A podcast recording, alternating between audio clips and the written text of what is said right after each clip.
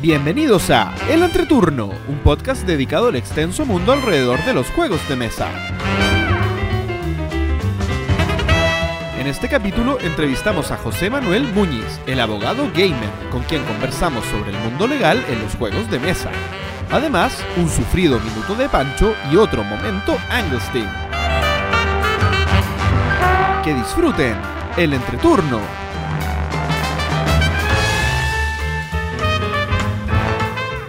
Hola, ¿qué tal amigos? Mi nombre es JP Y yo soy Gloria. y estamos comenzando el capítulo número 57 de El Entreturno. Estamos grabando el sábado 12 de enero, el capítulo que saldrá el martes 15 de enero. Hola Gloria, Hola JP. ¿cómo estás? Muy bien, aquí eh, escuchando cómo cae el agua de lluvia acá en Puerto Montt. Qué cosa más rica, qué envidia me da. Me encanta la lluvia. Lindo verano tenemos por acá. Sí, es verano acá en Chile y lloviendo es bastante raro. Pero asumo que... Acá, nunca. No, te digo, eh, para las personas que nos están escuchando que no sean del sur, y principalmente los que son en- de España, digamos, Que el sur es el norte. que el sur, claro, exactamente. El sur es el norte. Solamente la gente del norte de España entendería esto. Exactamente.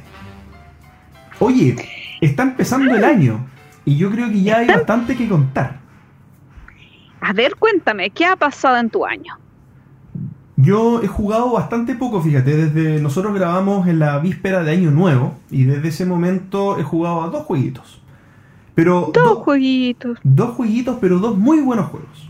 Que los quiero comentar con harto entusiasmo porque la verdad he tenido buenas sesiones de juego. Lo primero que quiero comentar es que jugué Terraforming Mars, pero en, este, en esta ocasión con la expansión de Preludio. Eh, esta expansión fue una de las que comenté en el capítulo con Ketty hace un par de semanas atrás, o bastantes semanas atrás ya. eh, que consta de un mazo de cartas. Es solamente cartas. Tiene algunas cartas de proyecto, otras de corporación, bastante pocas, pero el tema central de esta expansión son las cartas de Preludio, gran sorpresa.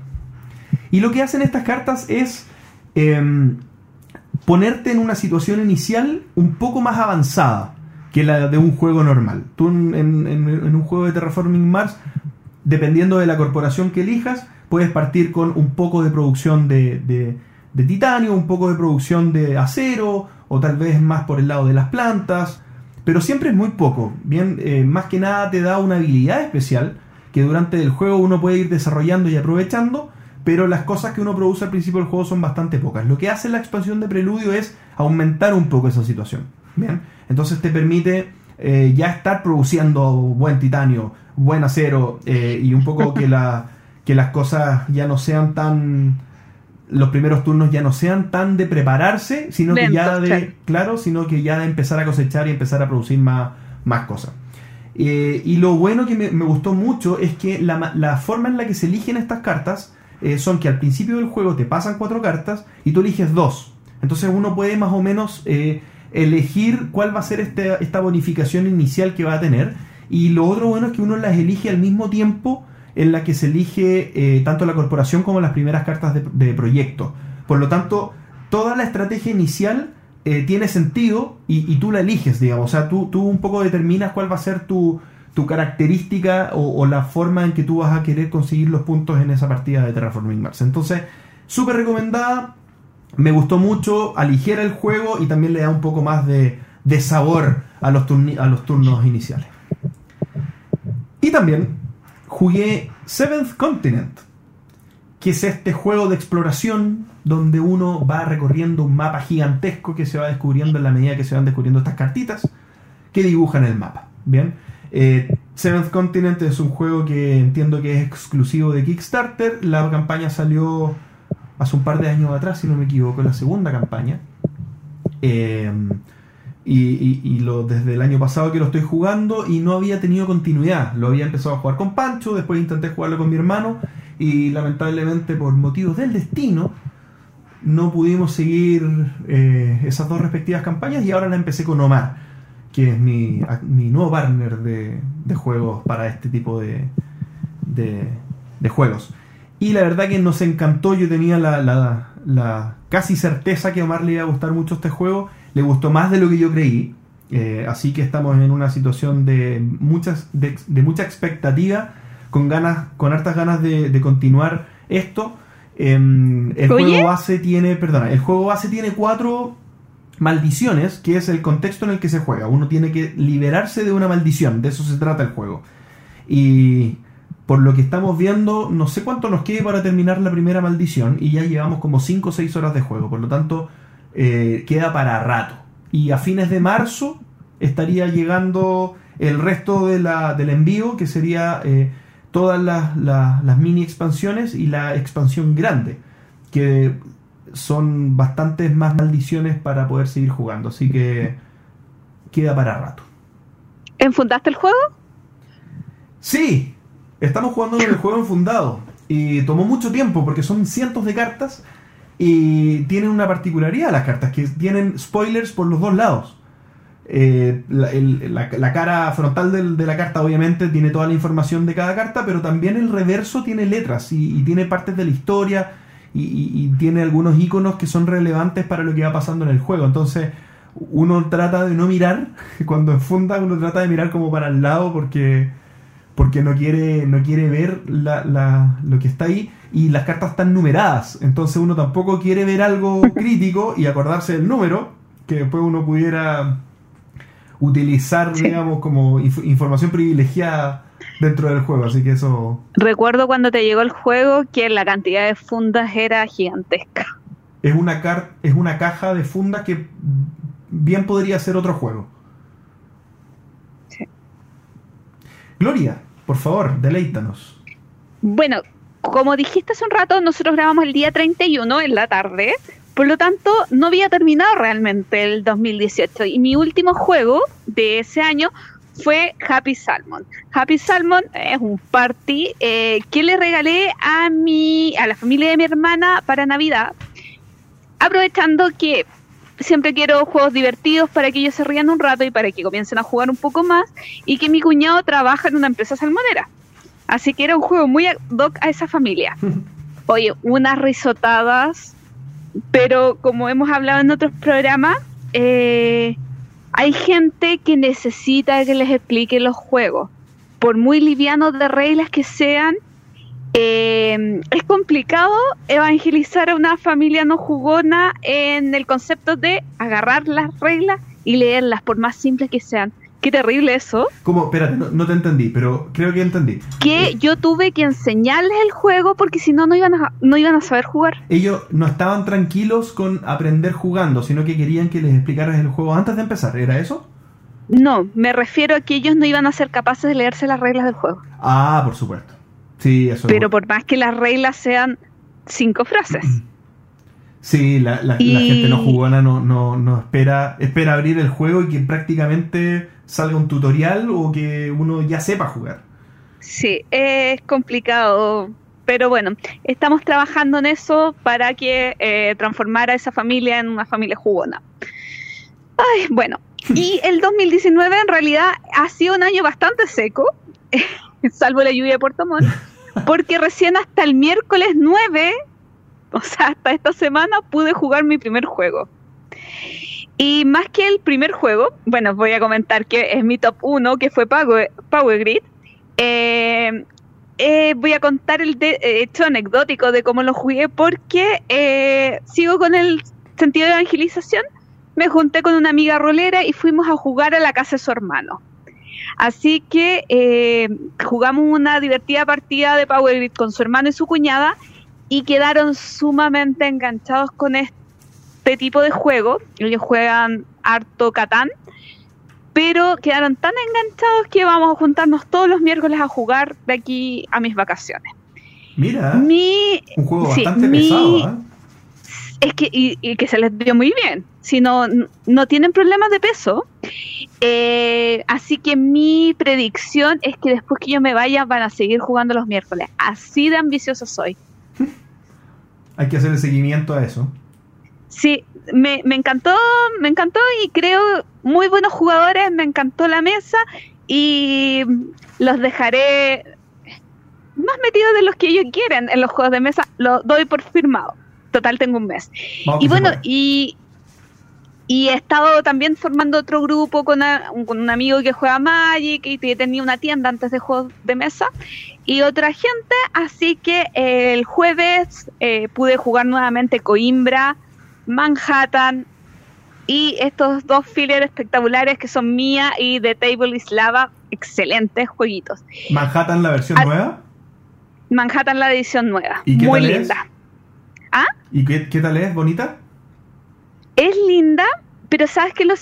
O sea, ah, nunca jugué la versión antigua y tampoco he jugado porque en Manhattan nuevo agrega algún, unas nuevas cartas que te dan como Mm. efectos eh, distintos que no los he probado pero lo que me gusta del Manhattan que en realidad perdón no es que me gusta a mí que hace que a la gente le guste Manhattan es ese pequeño componente de, eh, de molestar al otro. Mm, el equilibrio de molestar a otro es algo que funciona muy bien con gente eh, con gente más nueva en esto porque Manhattan es un juego muy sencillo. Claro. pero ese componente del equilibrio de ir molestando al resto funciona excelente con jugadores más, más nuevos.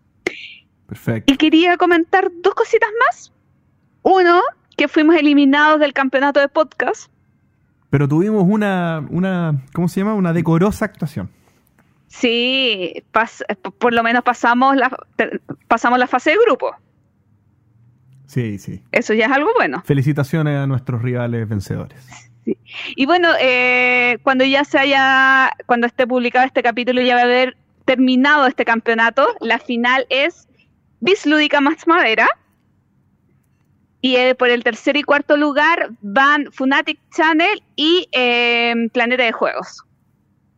Una, un, un cuarteto ahí tremendo. Sí, tremendo. Y por último quería comentar, eh, a raíz de todo esto de que está comenzando el 2019, que eh, he anotado tres desafíos lúdicos para este año. Yo, yo, yo no yo no entiendo tu afán por, por torturarte, Gloria. En vez de tener Sí. un futuro por delante con una apacible tarde de juegos, tú te pones desafíos. Sí. Con mi amiguito Axel. eh, y basados eh, eh, en una publicación que hizo una amiga que tiene un blog, que es muchachita lúdica, vamos a ir por un 15 por 5. 15 juegos, 5 veces, de Stefan Feld. ¿Qué? Un Sí. 15 por 5 de un solo autor. ¿Sí? Dudo que lo completemos, pero nos vamos a esforzar. Ya. El de mil partidas. Y con otro amigo sí. vamos a hacer. ¿Ah? Ese sí te digo, ese lo vas a lograr fácil, creo yo. No, no creo. Pero, pero da lo mismo, si la idea es esforzarme por jugar este año lo más que pueda. Y por último, con un amigo, eh, vamos, tenemos una competencia de quién juega, quién prueba más juegos nuevos. No válido para protos ni juegos creados por él.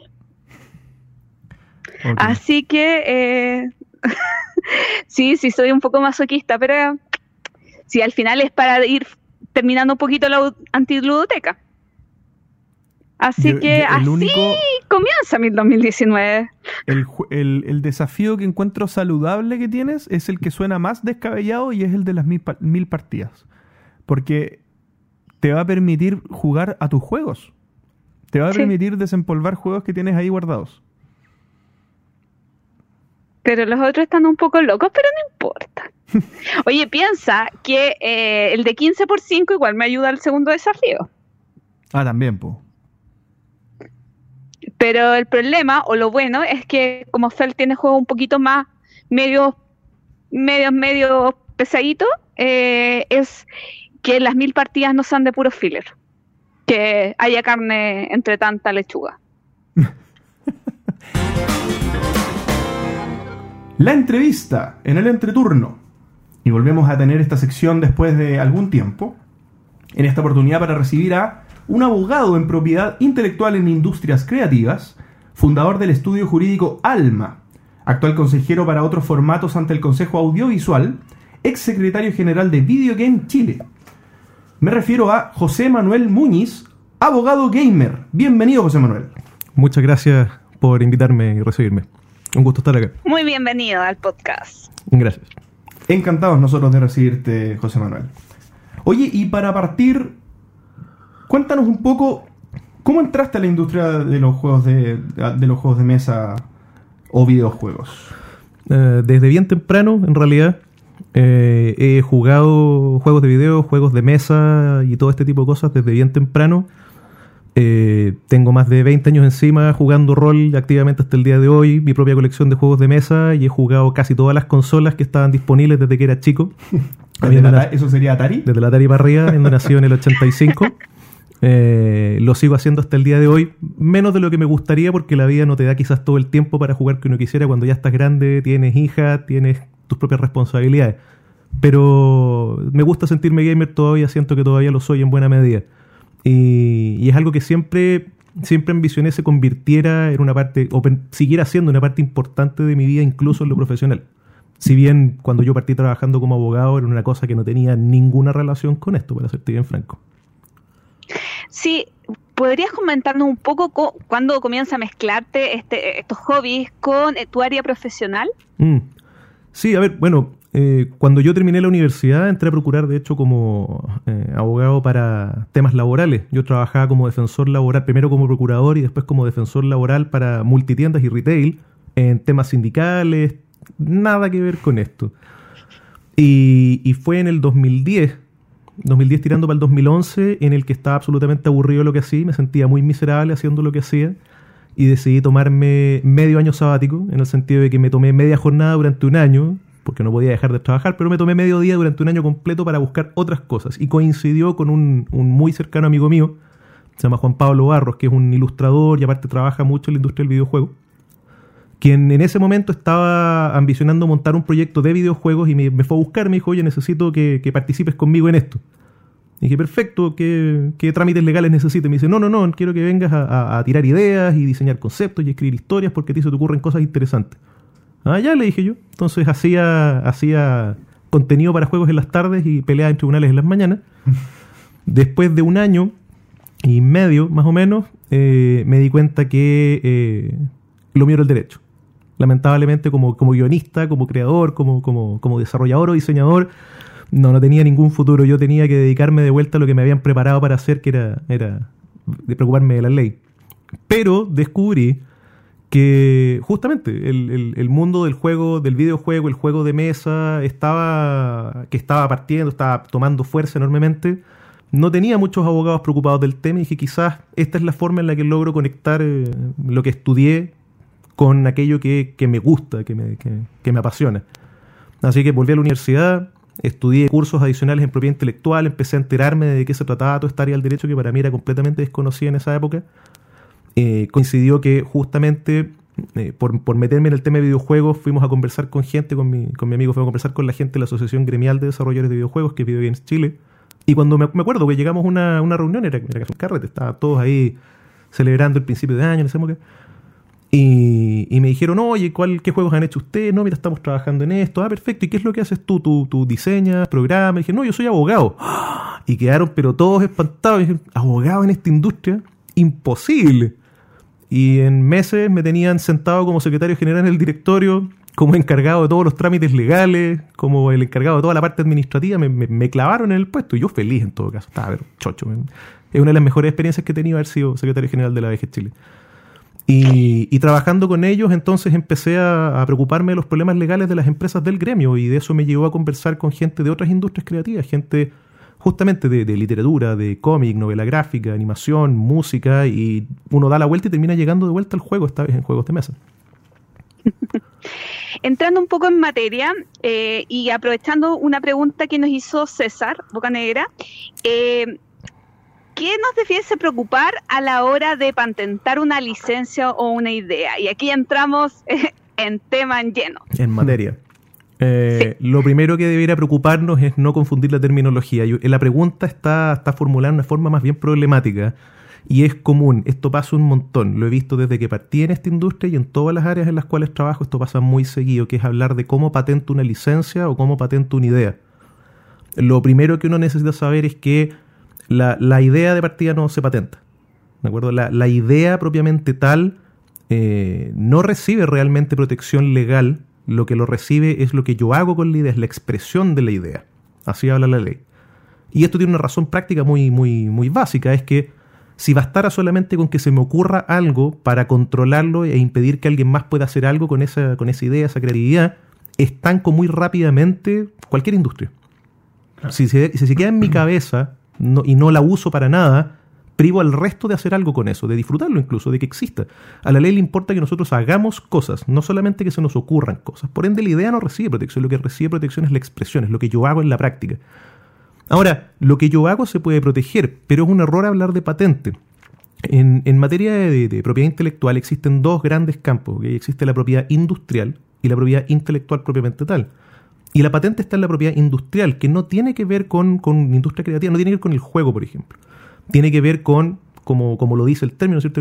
Con, procedimientos industriales o dispositivos industriales, tiene que ver con eh, la protección que se le da a maquinaria de aplicación industrial, invención, tecnología, innovación en aplicación industrial. Un ejemplo podría ser la farmacéutica, por ejemplo. Por ejemplo, las fórmulas químicas, ¿no es cierto? Los fármacos tienen patente por cómo están compuestos y cómo se planifican y se, y se construyen. Eh, a mí me gusta siempre usar el ejemplo de que el, si yo tomo, por ejemplo, el libro, la, el libro está protegido por la propiedad intelectual, ¿ok? La novela.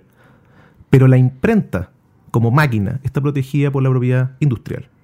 ¿no es cierto? Si yo lo llevo al videojuego, la consola o el computador, ahí habrá propiedad industrial eventualmente.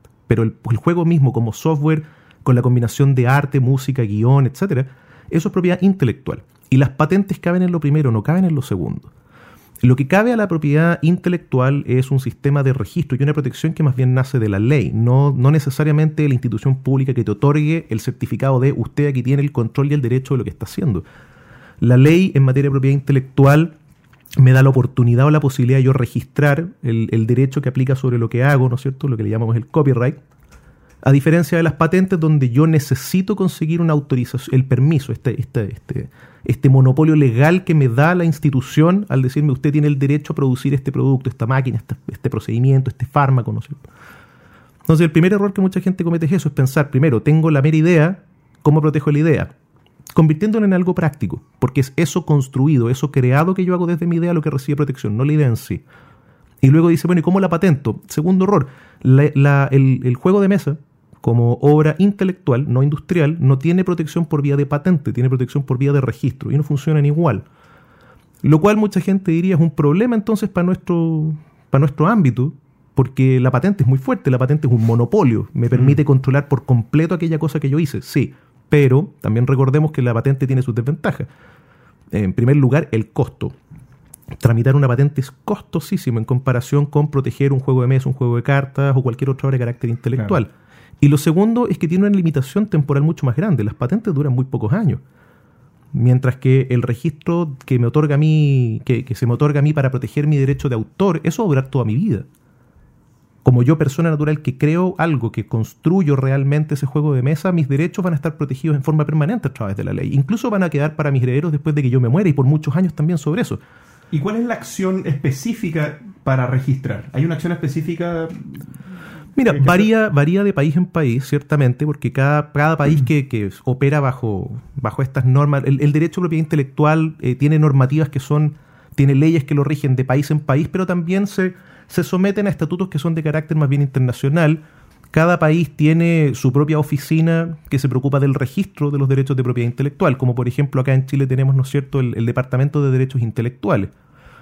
Eh, esta, esta acción que uno tiene, ¿cuál es? Es la acción de tomar ese juego que yo hice, que yo creé, así habla la ley de la creación, que yo creé, y llevarlo a la oficina e ingresarlo a, los registros que ellos tienen, obtener un número de registro y una certificación de la fecha en la cual yo hice esto, yo creé esto, que ahora es mío, de mi autoría, yo soy el autor. Esa es la acción que uno tiene realmente. Que es un trámite que uno puede hacer, eh, bueno, insisto, va a depender de la oficina y donde estemos parados. Cada, cada país tiene sus propios procesos administrativos, ¿no es cierto? Pero si yo tomar el caso chileno, eh, eh, es un trámite que yo puedo hacer físicamente, ir y tomar una unidad de mi juego, una copia de mi juego y llevarla a la oficina del departamento que hay en, Herrera 360 para los chilenos que están escuchando esto, aquí cerca del Metro Quinta Normal en Santiago Centro. Eh, estamos cerca, ¿eh? Estamos súper cerca, estamos, estamos al lado. Eh, voy para allá, llevo una copia de mi juego, lleno un formulario, pago un derecho y me dan un, número de registro y me dan una fecha, me certifican una fecha en la cual yo hice esto. Pero incluso si es que yo quisiera eh, saltarme el registro por saltarme el costo o el trámite, o incluso si yo no supiera que el registro existe, la ley da por base una protección legal que nace conjunto con el juego. Cuando yo creo el juego, la ley dice, en el momento que usted lo hizo, usted es el autor y tiene protección legal.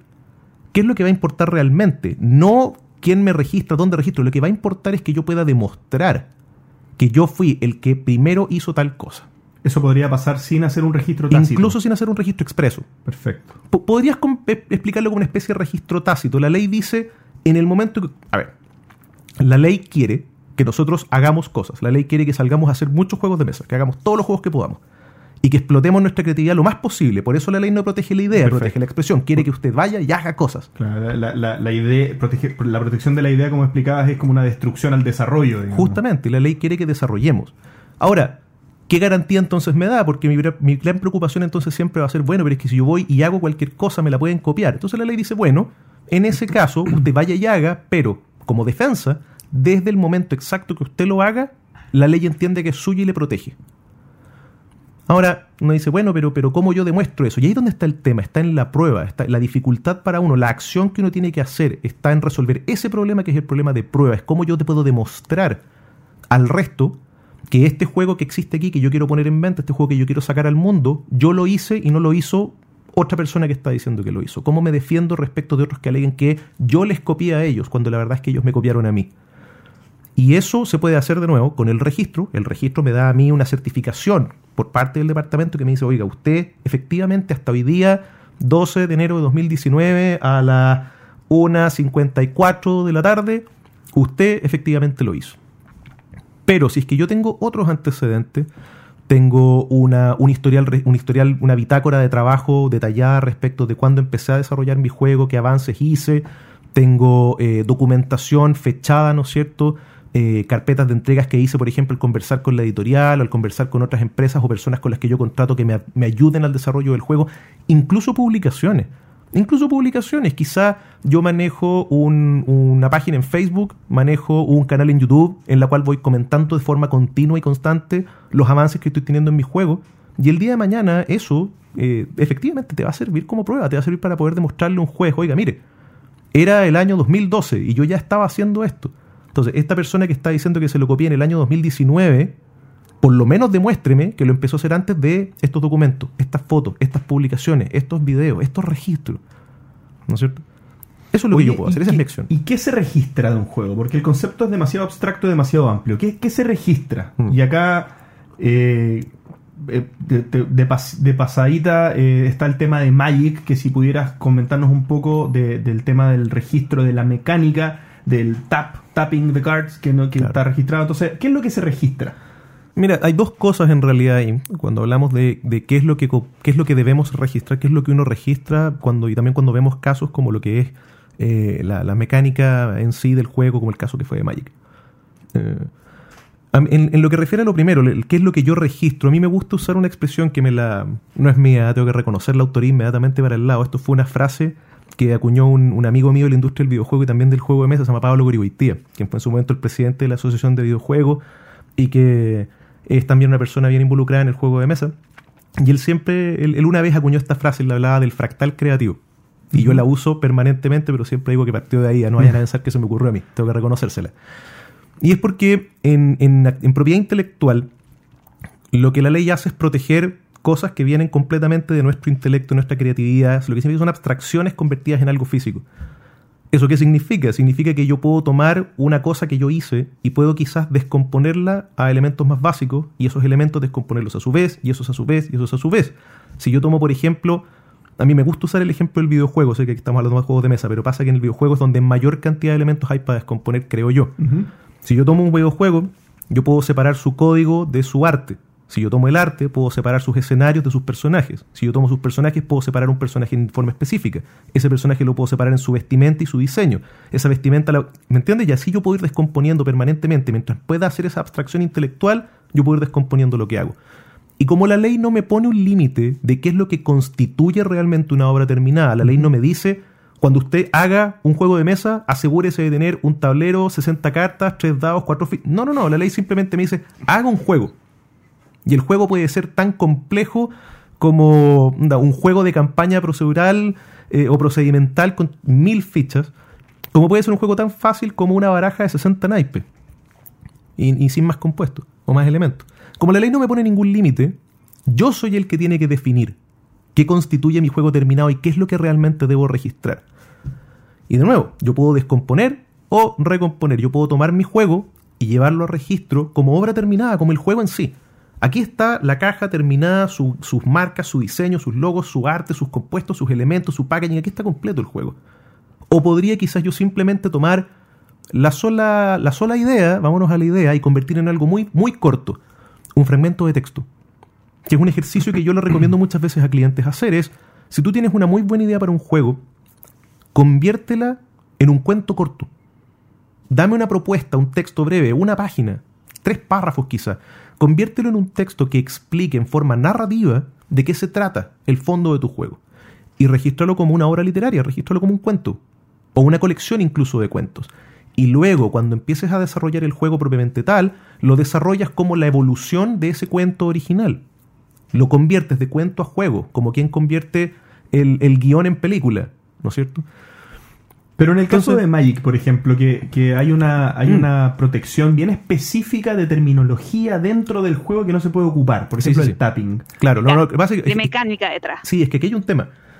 Como les dije hace un poco atrás en otra pregunta, no todos los países funcionan igual, ¿no es cierto? Y, y, siendo los países distintos entre sí, han habido oportunidades en el pasado en el cual la patente, que partí diciéndoles no corresponde realmente al juego, porque las mecánicas de un juego no son realmente patentables en general, ha habido casos donde históricamente sí se ha podido o sí se ha permitido patentar mecánicas de juego. Un mecanismo que está, la patente como mecanismo que estaba pensada para proteger procedimientos o dispositivos de carácter industrial, permitía de todos modos proteger también cosas como mecánicas de juego. Y eso fue lo que pasó en el caso con Magic. De hecho, dato meramente digo, esa fue la conversación con la cual yo conocía a Pablo Uribe porque él llegó a preguntarme, tú eres el abogado del gremio, y me dijo, oye, explícame la patente de Magic, no entiendo. Y me mostró la, él tenía la copia de la patente para poder verla. Y es porque en esa época se pudo. El pero era patente. pero era patente respecto de la mecánica. Hoy por hoy, hoy por hoy, yo te diría, no puedo, no puedo atreverme a hablar por todas las legislaciones de todo el mundo, evidentemente. Soy solo un abogado en un país. Pero de mi experiencia y conocimiento y estudio del tema en general, no, las patentes ya no son una vía por la cual yo puedo proteger una mecánica de juego. Y es más, me tocó justamente en el año 2015 en el año 2015 yo fui como parte de la Asociación de Videojuegos, como el delegado del gremio, para participar en, Gamescom. ¿No es cierto? Que es la, conferencia y feria de juegos de Alemania, eh, una de las más grandes de Europa, y tuvimos todo un día solamente dedicado a reunir a todos los abogados de la industria europea para conversar acerca de cómo había cambiado el criterio en Estados Unidos respecto de la posibilidad de patentar mecánicas a ya no permitir la patente de mecánicas. Y muchos abogados norteamericanos, mm, eminencias de la industria, fueron allá a exponer en paneles y conversatorios respecto de cómo en Estados Unidos estaban entonces teniendo que cambiar su forma de abordar el registro de juego, porque ya no podían caerse en la patente de mecánica para cosas que todavía eran permisibles, y tenían que empezar a buscar estas formas de protección que nosotros acá en Chile veníamos usando desde siempre, porque nunca tuvimos la posibilidad de patentar las mecánicas, que era proteger a través de el registro en los aspectos creativos y artísticos del juego proteger los personajes, proteger la historia, proteger el diseño del tablero, proteger el, arte de la caja, proteger todos estos otros elementos que no son mecánicos, para con ellos crear un escudo, por así decirlo, alrededor de la mecánica. Y eso es lo que nos pasa a nosotros en general, esa es la diferencia que se produce con casos cuando tomas casos como el de Magic. En Magic estaba la patente respecto del tapping, pero nosotros no tenemos esa oportunidad. Entonces lo que tenemos que hacer es, si yo quiero proteger la mecánica, lo que debo preocuparme de hacer es, primero tengo que, tengo que admitirme a mí mismo que es altamente posible y probable, de hecho, que no voy a poder proteger la mecánica propiamente tal, porque la mecánica es solamente una cosa que cualquiera puede usar en su propio juego y los juegos van a ser distintos en todos sus demás elementos, gráfico, narrativo, de, elementos, de assets, de piezas. En eso van a ser completamente distintos, deben ser completamente distintos, pero la mecánica de tomar un dado y tirarlo, de mover una ficha por un tablero, eso no es en sí apropiable. Entonces, ¿qué es lo que le digo a la gente? Lo que tienes que preocuparte de hacer es que tu mecánica esté lo más intrínsecamente posible amarrada a todos tus demás elementos, como para que si no puedo copiarte los elementos visuales, gráficos del juego, tampoco puedo copiar la mecánica, porque dependen lo uno de lo otro. Lo cual es una cosa muy difícil de lograr, no te digo que sea fácil para nada, es, son pocos los casos en los que tú encuentras un juego que realmente, si yo le cambio el arte, por ejemplo, la mecánica misma se me cae. Muy poquísimos casos que yo, de hecho, en este minuto no, podría, de, pura memoria no podría decirte uno. Es muy difícil lograr eso, pero es la única verdadera vía que nos queda. Y era lo que los, eh, abogados norteamericanos allá en el 2015, cuando hablábamos en este seminario, en este, este día de conferencia, se planteaban es, ¿cómo puedo hacer esto? Porque es la única alternativa que me está quedando hacia adelante. Oye, y cuando, cuando se, se, determinó que las patentes ya no eran aplicables a las mecánicas, ¿tenía que ver también con el espíritu de lo que se quiere lograr, el, el desarrollo? Porque, porque tal vez se pensó que frena el desarrollo del patentado de mecánica. Por ejemplo, no sé, eh, eh, deck Builder. exactamente. Estaba pensando justamente. Dominion y los Deck Builders. Estaba pensando en Dominion y los Deck Builders. Si se hubiera patentado la mecánica de Deck Building, se frena el desarrollo de una parte importante del hobby me gusta pensar que esa es la principal razón. Porque es la forma en que yo se lo expresaría y se lo expreso a cualquier persona que me, pregunte frustrado que por qué entonces no puedo registrar mi mecánica. Es que yo de verdad quiero registrar mi mecánica y quiero protegerla y patentarla. Si yo permito patentar una mecánica de juego, estanco el desarrollo de la industria. Imagínate, y tú, tú bien lo dices, tu ejemplo es perfecto, yo poco que puedo agregar sobre eso. Si hubiera solamente Dominion y nada más, salimos perdiendo todos a final de cuentas. Entonces, no, la ley no busca eso. Y, nace desde las primeras definiciones de la propiedad intelectual a nivel internacional y baja país a país en la mayoría de los casos a leyes locales, a ley, a ley local. Es lo que la ley quiere es proteger expresión de ideas, no ideas. Y en ese sentido, lo que la ley quiere es proteger tu juego, no la mecánica de tu juego. Sí, incluso muchos juegos con mecánicas secundarias no, quedaría las cosas muchos juegos de mis favoritos. Mm. Sería genial, oye, eh, sería genial para el que tiene el monopolio, ah, no te digo que no. O sea, ¿qué quisiera yo que tener el control absoluto y total de un dado de seis caras y, que nadie más pueda usarlo en ninguno de sus juegos? sería genial. Pero, pero le sirve a esa pura persona, me serviría solo a mí. Y el resto del mundo pierde. Sí. Oye, volviendo un poquito a, un tema que tratamos hace un rato, eh, volviendo al tema del derecho de autor, ¿qué, ¿qué es lo que implica?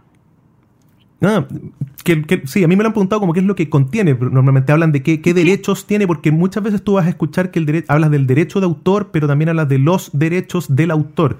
Y uno dice, bueno, es uno, son muchos, ¿qué es lo que realmente es? Eh, a ver, para que se entienda. El, derecho de autor eh, es uno, es el derecho de autor como materia que uno como abogado estudia y ejerce, ¿no es cierto? Pero, pero imagínatelo como una especie de moneda, ¿no es cierto? Tiene dos caras o dos lados, tiene dos dimensiones.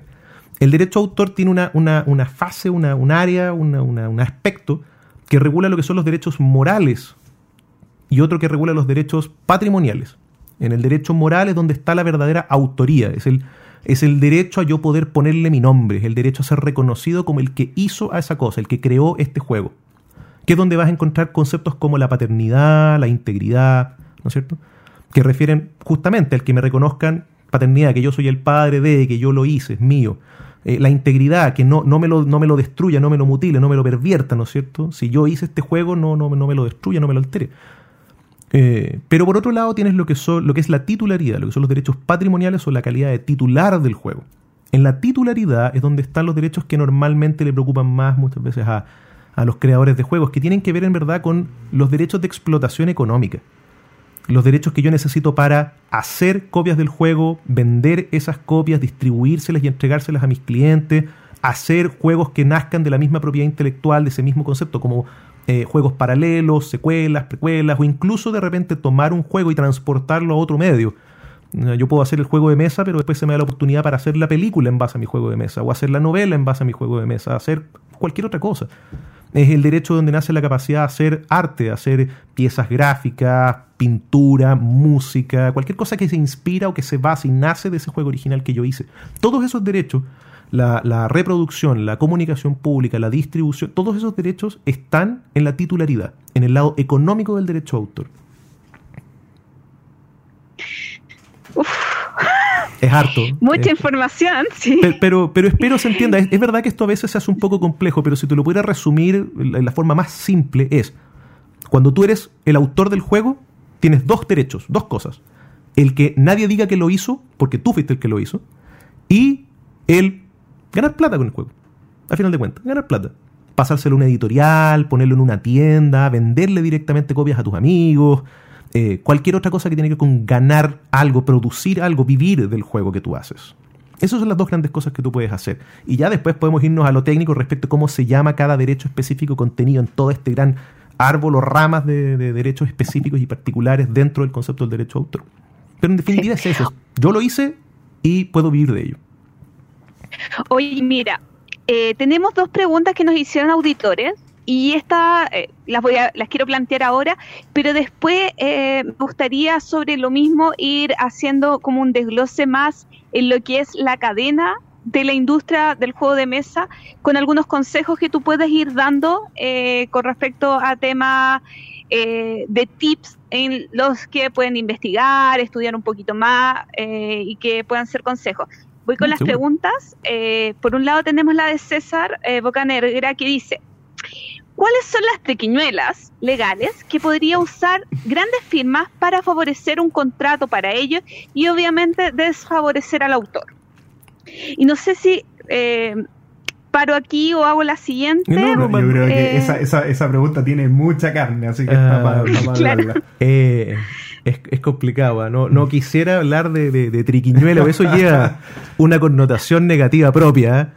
Ha- Hablemos de, de- de estrategias quizá contractuales eh, o de técnicas de contrato para, para, para que el contrato me beneficie. O de ejerción desmedida de su posición dominante. Claro, mira, la verdad, la, la triquiñuela principal, la, la herramienta más común que yo he visto es, es eh, aprovecharse de la ignorancia del autor.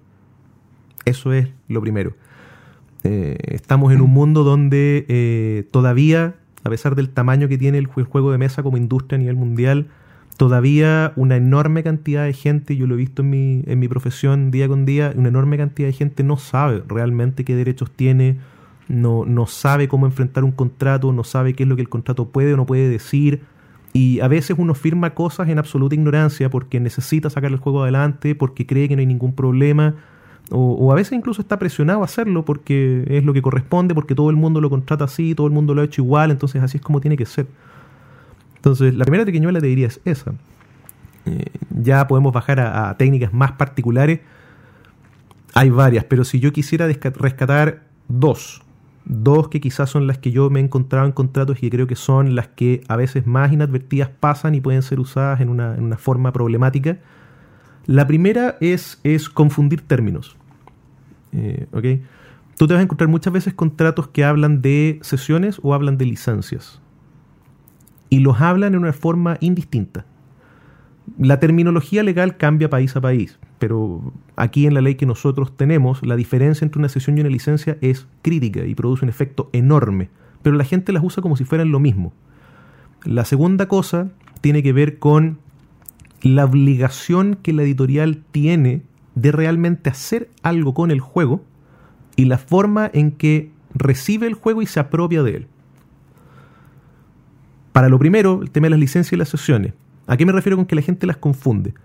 Cuando tú tienes un derecho económico sobre un juego, tú puedes hacer dos cosas. Lo- O sea, puedes hacer tres cosas. Uno, ejercerlo tú mismo. Tú puedes fabricar tu propio juego, publicarlo tú mismo, eh, venderlo, llevarlo tú en, en tus manos, se lo llevas al cliente se lo pasas. Tú mismo lo haces. Pero tú también puedes contratar con alguien más la, imprenta, la, la edición, la imprenta, la fabricación, el empaquetamiento, la distribución, la venta directa, el marketing. Tú puedes subcontratar todo lo que tú quieras respecto a tu juego. Eso lo haces con estos derechos económicos, estos derechos de titularidad. Pero existen dos formas de contratarlos. Yo te los puedo prestar por un tiempo. Eso es una licencia. Por ejemplo, te digo, Gloria, por favor, mira, yo tengo este juego, quiero que lo vendas en Santiago por el próximo año 2019. Cuando termine el año 2019, ese derecho se termina y yo lo voy a vender con alguien más. Eso es una licencia, es un permiso que yo te doy, una autorización que te doy para hacer algo con este juego. Otra cosa es ceder el juego, o ceder los derechos en verdad sobre el juego. Es decir, ¿sabes qué? Yo hice este juego, te vendo por X plata todos los derechos asociados a este juego. Ahora es tuyo. Eso significa una venta. Tú adquieres esos derechos. Perfecto. No tienes obligación de devolvérmelos, a menos que, los- a menos que tú misma me los quieras revender. Y la gente confunde estos términos. Entonces tú realmente te encuentras con contratos que hablan de sesiones por dos años, Mm. ¿no es cierto? O sesión hasta mil unidades, sesión por dos ediciones. Y no corresponde hablar de esa forma. Es licencia. Es licencia, claro. Es licencia. La, y respecto de lo segundo, el tema de qué es lo que la editorial debe hacer. Mucha gente se le olvida preocuparse en el contrato de que el editor tenga la, la principal obligación que es editar el juego. No, no, tú, tú te ríes, pero efectivamente pasa. O sea, yo puedo pasarte el juego y no me preocupo de cuánto tiempo vas a tener para efectos de hacer la edición del juego y, ponerlo en mercado. Y o de repente el contrato puede reservar un tiempo muy largo, porque si yo no digo nada, la ley pone un, plazo, un plazo supletorio, pero yo puedo colocar un plazo muy largo y, y, de repente puede pasar, puede pasar. Estamos en una industria que produce muchísimas, muchísimas horas, mes con mes, año con año, y puede que una editorial yo no sepa que tiene un juego que compite directamente con el mío y contrata el mío no para realmente sacarlo a venta, quizás contrata el mío para que no salga a venta, para entrampármelo, porque tiene otro producto con el cual compite que sí se vende bastante bien y quiere guardarle espacio. De manera que... Yo he visto... Sí, perdón. No, dale. No, de manera que eh, eh, ese, ese truco, esa maña, es una cosa que lo que yo me he encontrado a, lo largo de mi, de mi carrera hasta ahora, por lo menos. Y, se resuelve, estos dos problemas, ¿ah? se resuelven tan fácil como leer cuidadosamente el contrato. Leer cuidadosamente el contrato.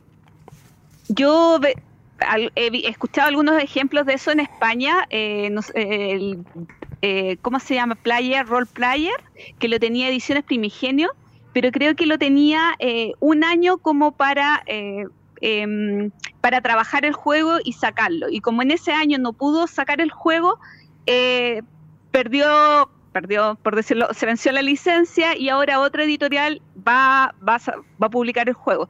Igual con otros juegos que, que, creadores han estado desarrollando, o sea, que la, que la editorial ha estado editando y que cumplieron el plazo para, para sacarlo al mercado, ya vuelve a ser parte, eh, vuelve esto a, la, al, a a los autores para que otra editorial pueda trabajar sobre ello. Oye, yo quería agregar algo a lo que estábamos conversando eh, con la pregunta de César y es recomendar que desde la página de la Asociación de Creadores de Juegos de Mesa Española, Ludo, eh, descarguen la guía básica para firmar contratos de juego de mesa. Esta es una guía pensando en autor noveles eh, que, que, da algunos tips de cosas en que se pueden fijar para, eh, para poder eh, firmar contratos y, ver asuntos con editoriales. Sí, y, de hecho eh, yo he leído la guía y definitivamente la recomiendo. Encuentro que es un documento que, por suerte, la legislación española, así como la chilena y en varias partes del mundo, siguen, siguen estructuras bastante similares a veces. Y, prácticamente todo lo que la guía dice ahí son consejos que yo replicaría, por ejemplo, para creadores de juegos acá nacionales, aquí chilenos. Y no me, me, sorprendería si es que no fuera igualmente aplicable en una gran cantidad de sus normas o sus consejos a desarrolladores de juegos y creadores de juegos en el resto de Latinoamérica, por ejemplo. Eh, habla de cosas bastante, bastante criteriosas que ni siquiera tienen que ver mucho con estricto derecho, habla de cosas prácticas, como por ejemplo, de nuevo, el consejo de leer bien el contrato, asegurarte de firmar cada página, asegurarte de hacerlo por escrito y no meramente verbal, eh, habla de preocuparte de cuáles van a ser los mecanismos por los cuales te van a pagar por tu juego, cuál va a ser el plazo que la editorial va a tener para sacarlo a mercado. Eh, cosas que son, son esenciales y son de, corte bastante práctico y son perfectamente aplicables allá como lo son acá. Eh, es, una, es una buena guía, yo recomiendo la lectura, definitivamente. Sí. Bueno, acá tenemos otra pregunta de Álvaro Quiroga que nos pregunta, ¿qué cuidados debemos tener a nivel legal al momento de publicar un juego. Eso considerando los componentes, imágenes, temática, etcétera. ¿Y qué tenemos que tomar en cuenta para evitar que alguien más se apropie de, un, eh, de nuestro juego y lo publique como suyo? Hmm. Bueno, esto conecta con algo que estábamos mencionando antes, que tiene que ver con qué es lo que yo registro, ¿no es cierto? ¿Qué es lo que registro? Y como decía, todo pasa por prueba, todo pasa por lo que yo puedo demostrar. El juego va a ser mío desde el momento que yo lo haga porque así lo dice la ley, pero necesito poder demostrar que yo lo hice. De manera que, ¿qué debo preocuparme yo para protegerme de que exista registro bastante y suficiente, correctamente fechado de los avances que yo hago en el juego, desde que lo empecé a hacer hasta que lo terminé y lo quiero publicar? El día de mañana, si alguien aparece diciendo que el juego lo copié, esos registros, esos antecedentes, esos documentos de desarrollo, de diseño, esos videos y publicaciones que haga de mis avances, esas muestras que yo haga en conferencias o en presentaciones, en mercados, en instancias colectivas de gente que desarrolla juegos. Todo eso me va a servir para demostrar que yo lo empecé a hacer antes, que fue mío realmente y que no es una idea que viene copiada. ¿Qué, qué más debo hacer? Debo preocuparme principalmente de cómo voy a contratar con las personas que van a participar en hacer el juego. Yo creo que ese es el consejo principal que podría dar. Normalmente va a ocurrir que uno no va a hacer el juego solo. Quizá uno va a ser la parte más importante, la parte más grande del juego, pero al final del día normalmente va a ocurrir que yo voy a contratar un, un artista, voy a contratar a alguien para, para hacer eh, eh, el diseño quizás en 3D de una pieza que después voy a imprimir, que voy a utilizar como un componente del juego. O sea, va a haber cosas que yo voy a tener que contratar con terceros, con personas que me ayuden. Cuando uno está partiendo, uno recurre bastante al amiguismo, ¿no es cierto? Uno recurre a, la persona que tú conoces. Tengo un primo, tengo una hermana, tengo un amigo, tengo un tío, tengo a alguien que se dedica a esto, que sabe de esto y me puede ayudar. Y la gente quiere ayudarte. Si andamos con la gente quiere ayudar. Porque es entretenido cuando uno está, cuando uno está en esta industria, una de las gran, grandes gracias que tiene es que es entretenido trabajar en ella. Lo, que yo hago es entretenido y lo que resulta de lo que hago es entretenido, o por lo menos uno espera que lo sea. Y, y, por ende mucha gente prende fácilmente a querer colaborarme y ayudarme. Me ha pasado a mí personalmente en cosas que yo mismo hago. Porque yo en mi tiempo libre también diseño juegos. Y me ha pasado gente que es feliz de echarme una mano y conversar del juego y, y cómo mejorarlo y qué cosas hacerle. Pero donde termina la amistad o la familiaridad, tengo que preocuparme de cómo yo lo, ordeno legalmente para el día que esto sea un éxito comercial, para el día que yo quiera hacer algo efectivo con esto, quiera convertirlo en algo de lo cual yo pueda vivir. En ese sentido, es importante recordar que eh, legislaciones como la chilena, y pasa en otras partes del mundo, los derechos de autor como les dije, que nacen desde el momento que yo creo algo, de momento que lo hago. O sea, yo tomo el lápiz, lo pongo sobre el papel, dibujo un personaje y ese personaje me pertenece en derecho porque lo hice. Eso significa que si yo contrato a un artista para que me diseñe el. para que ilustre el arte de la caja, por ejemplo, en el momento que el artista lo haga, los derechos nacen en él o en ella. No nacen en mí. No porque yo lo encargué es necesariamente mío. Porque la ley lo protege a uno desde el momento que lo hace, no desde el momento que lo compra. Por ende, ¿qué es lo importante?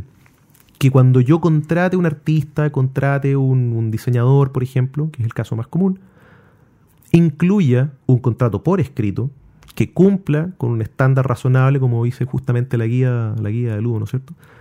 Y que establezca claramente la transferencia, la cesión, ahí estamos hablando de cesión, la cesión de los derechos, la transferencia completa, total e irrevocable de esos derechos de la persona que yo contraté hacia mí como principal dueño del juego y quien lo va a final de cuentas llevar a editorial o llevar a publicar, llevar a vender. Para que el día de mañana no pueda llegar a, la situación, no pueda darse la situación de que aparezca alguien a quien yo contraté o con quien me apoyé hace años atrás a decirme, oiga, este juego que usted ahora está vendiendo en todos lados en el planeta y que le está yendo espectacular, perfecto, resulta que los personajes que usted usó ahí están ilustrados por mí y esos derechos son míos. Así que, deme mi parte y va, a pedirte una parte que tú vas a estar en idea que ya pagaste porque le, pagaste a esa persona por su trabajo, pero, pero nunca te preocupaste de recibir legalmente los derechos. Y, pasa, y eso pasa porque, específicamente en ley chilena, como la ley está preocupada de proteger mucho al autor, hay una dirección de carácter, eh, eh, por así decirlo, em, lógico, incluso ideológico detrás de la ley, es a la ley de propiedad intelectual chilena le importa, se preocupa o le, preocupa, le importa proteger al autor, no tanto a la obra en sí, pero a la persona que hizo la obra, la ley va a decirnos nosotros que el derecho nace desde que yo lo hago y solamente se puede transferir por escrito y en un documento que no basta que yo lo firme en mi casa, necesito firmarlo ante un ministro de fe, ante un notario público. Entonces, aunque la persona que me dibujó o me ilustró el arte estaba completamente entendida de acuerdo conmigo en que los derechos iban a ser míos, si yo no documenté correctamente esa transferencia, si yo no hice el contrato como corresponde y me preocupé de firmarlo como corresponde, los derechos no son míos. Así de sencillo. Por ende, ¿cómo me protejo? Lleva un claro registro y una bitácora concreta y detallada, fechada y pormenorizada de todos tus avances. No tengas miedo de publicarlo en redes sociales incluso. No publiques todo porque no tienes por qué andar revelando el pormenorizado completo de tu desarrollo. Hay cosas que te quieres guardar para más adelante y cosas que están sujetas a un poco de confidencialidad. Pero no tengas miedo de comentar públicamente que estás trabajando en algo porque el día de mañana esa información te va a servir para defenderte. Lleva bitácoras, lleva registro, lleva reportes, lleva avances regístralo cuando esté listo, porque ese certificado que te va a dar a ti de, de, de copyright, ese certificado de registro de propiedad intelectual también es un insumo más con el cual defenderte. Y eh, preocúpate de contratar correctamente con las personas que te están apoyando, que te están ayudando, para realmente tener ese respaldo de que de verdad tienes los derechos de titularidad de todos los componentes de tu juego, de todas las piezas que lo construyen. Eso principalmente. Ya. Para ir cerrando esta entrevista, eh, quería que nos comentaras, eh, tú tienes una página en Facebook que es el abogado gamer, que nos comentaras un poquito de esta página que tienes y eh, como abogado gamer eh, nos dieras unos últimos consejos para las personas eh, que están involucradas en la industria, algún tip, algo, algo, algo, algo que consideres que es ¿Mm? importante, ¿cierto? Ah, sí. La, página del abogado gamer. Sí, yo tengo una página en Facebook que es el abogado gamer. Pasa que yo, yo me presento muchas veces como el abogado gamer y es mm. porque yo de hecho tengo registrada la marca el abogado gamer acá en Chile. Eh, no patentada. No patentada, registrada. Las marcas la marca es propiedad industrial, ¿eh? pero tampoco se patentan, se registran. Hay un punto medio. El registro no es patente, pero es industrial, no intelectual. Eh, yo tengo registrada la marca El Abogado Gamer de hace muchos años atrás. Me pasó justamente porque un día me estaba yendo a reunir con un cliente nuevo que no conocía y me recibió en la puerta de su oficina y me dijo, ah, así que tú eres el abogado gamer. Ya le digo yo. Y resulta que había gente que estaba hablando del abogado gamer porque no me conocían, pero sabían que había un abogado en la industria del videojuego en ese momento que andaba metiéndose en estos temas. Y dije, oye, eso suena bien, ¿eh? Suena bien. y, me quedé pensando, me quedé pegado, pegado con eso durante una semana. ¿Y ahí no hay autoría de él? No, la verdad, no sé, sería discutible, es interesante. Ahora, yo igual cuando la fui a registrar, le fui a comentar a esta persona, le dije, oye, fui a registrar, me gustó que, me, que, se refieran a mí como el abogado, me voy a, voy a, voy a, voy a guardarlo. Y cuando lo fui a registrar, le dije, oye, voy a ir a registrar esto. Y me dijo, ah, mira, excelente, cuando lo tengas avísame. Buenísimo. Ojalá, hace tiempo que no, no, he hablado con él, lamentablemente. Ojalá que le esté yendo excelente en todos sus proyectos. Una persona se llama Antonio Monsalvete, es un desarrollador eh, que conocí hace años atrás. Eh, y lo registré, que me gustó, lo guardé. Me di cuenta que en otras partes del mundo había otros abogados que estaban haciendo lo mismo. Aparte, hay otros abogados gamers dando vuelta en el mundo que también tienen sus propias marcas y, bastante más sofisticadas que la mía. Ahora, yo la guardé y, la, la, registré y la guardé para poder montar una página, justamente. Es un grupo en Facebook en el, a través del cual poder contactarme con la industria, eh, un, crear un punto desde el cual poder recibir preguntas, quizás conversar con gente que se dedica al desarrollo de juegos, porque, de nuevo, vamos al, tema de la ignorancia. Mucha gente, así como gente no sabe cuáles son sus derechos, mucha gente no sabe que hay abogados dedicados a este tema. Uno tiende a pensar que el abogado existe solamente para pelear arriendos, compraventas, cobre facturas y divorcios, ¿no es cierto? Uno piensa que el abogado está para otros trámites. Pero hay abogados en esta industria creativa, en el juego de mesa, en el videojuego, en, el, en todas estas cosas. Eh, y es difícil encontrarlo. Entonces, cuando uno pregunta por, oye, ¿habrá un abogado así gamer? Sí, hay un abogado gamer, está registrado, está ahí, vayan a preguntarme. Yo de hecho lo uso para efectos de, eh, hago videos con cierta, con cierta frecuencia, donde hago justamente esto mismo, hago explicaciones de consejos prácticos, datos, de, qué se trata la industria, la propiedad intelectual aplicada a la industria, qué, qué cosas uno tiene que hacer para protegerse. En ese sentido, mira, a, lo largo de lo que hemos conversado, yo creo que he dado casi todos los tips principales que yo le daría a un desarrollador nuevo o incluso un desarrollador experimentado, que es eh, preocúpate de contratar correctamente con las personas que participan en tu equipo, no porque te hayan dicho sí, no, yo todos los derechos son tuyos, basta, tienes que documentarlo correctamente. El día de mañana una editorial no se va a hacer problema, la editorial te va a poner en el contrato, usted me garantiza a mí que tiene todos los derechos del juego. Si usted no tiene los derechos del juego, usted se hace responsable, no yo te van a poner a ti la responsabilidad. Entonces tienes que preocuparte de registrar correctamente y de documentar correctamente con cada persona que participa en el proyecto. Eh, lleva bitácoras concretas, registra todo, documenta todo y prepárate porque la, pelea por plagio va a ocurrir tarde o temprano. Mientras mejor te vaya, más posibilidades hay tarde o temprano alguien va a alegar que les copiaste. Porque al final del día, ¿para qué andamos con cosas? Las ideas son. Las ideas tampoco son tantas. A mucha gente se le ocurre lo mismo. Y, de repente pasa que tú estás diseñando un juego que tú crees increíblemente original y no te diste ni cuenta que en Japón alguien estaba haciendo exactamente lo mismo. Y después va a venir la pelea de, oye, ¿me copiaste o no me copiaste? ¿Le copié o no le copié? Y llevar una bitácora concreta y documentada completa va a ser muy útil para enfrentar un conflicto de ese estilo. Cuando, y lo último es cuando contraten con editoriales, y no estoy diciendo que las editoriales usen triquiñuelas en forma regular, pero como me preguntaron de las triquiñuelas, sepan que triquiñuelas hay, se usan poco, se usan poco, pero de repente se usan. Eh, el truco para encontrarlas es lean completamente el contrato y pregúntenle a un abogado. Por último, una mera pregunta, una mera lectura. Quizá el abogado puede hacerte una revisión corta, eh, superficial del documento, pero incluso eso va a ser mejor que tirarte a firmar cualquier cosa que te pongan en la mesa. Bien, eh, no, eh, hay mucho para poder explorar en este tema y creo que hemos tenido un buen barrido de los temas más generales de la punta del iceberg de este tema legal asociado a los juegos de mesa. Así que dejamos la recomendación hecha que visiten la página del abogado gamer. Vamos a poner los datos específicos en la publicación del capítulo.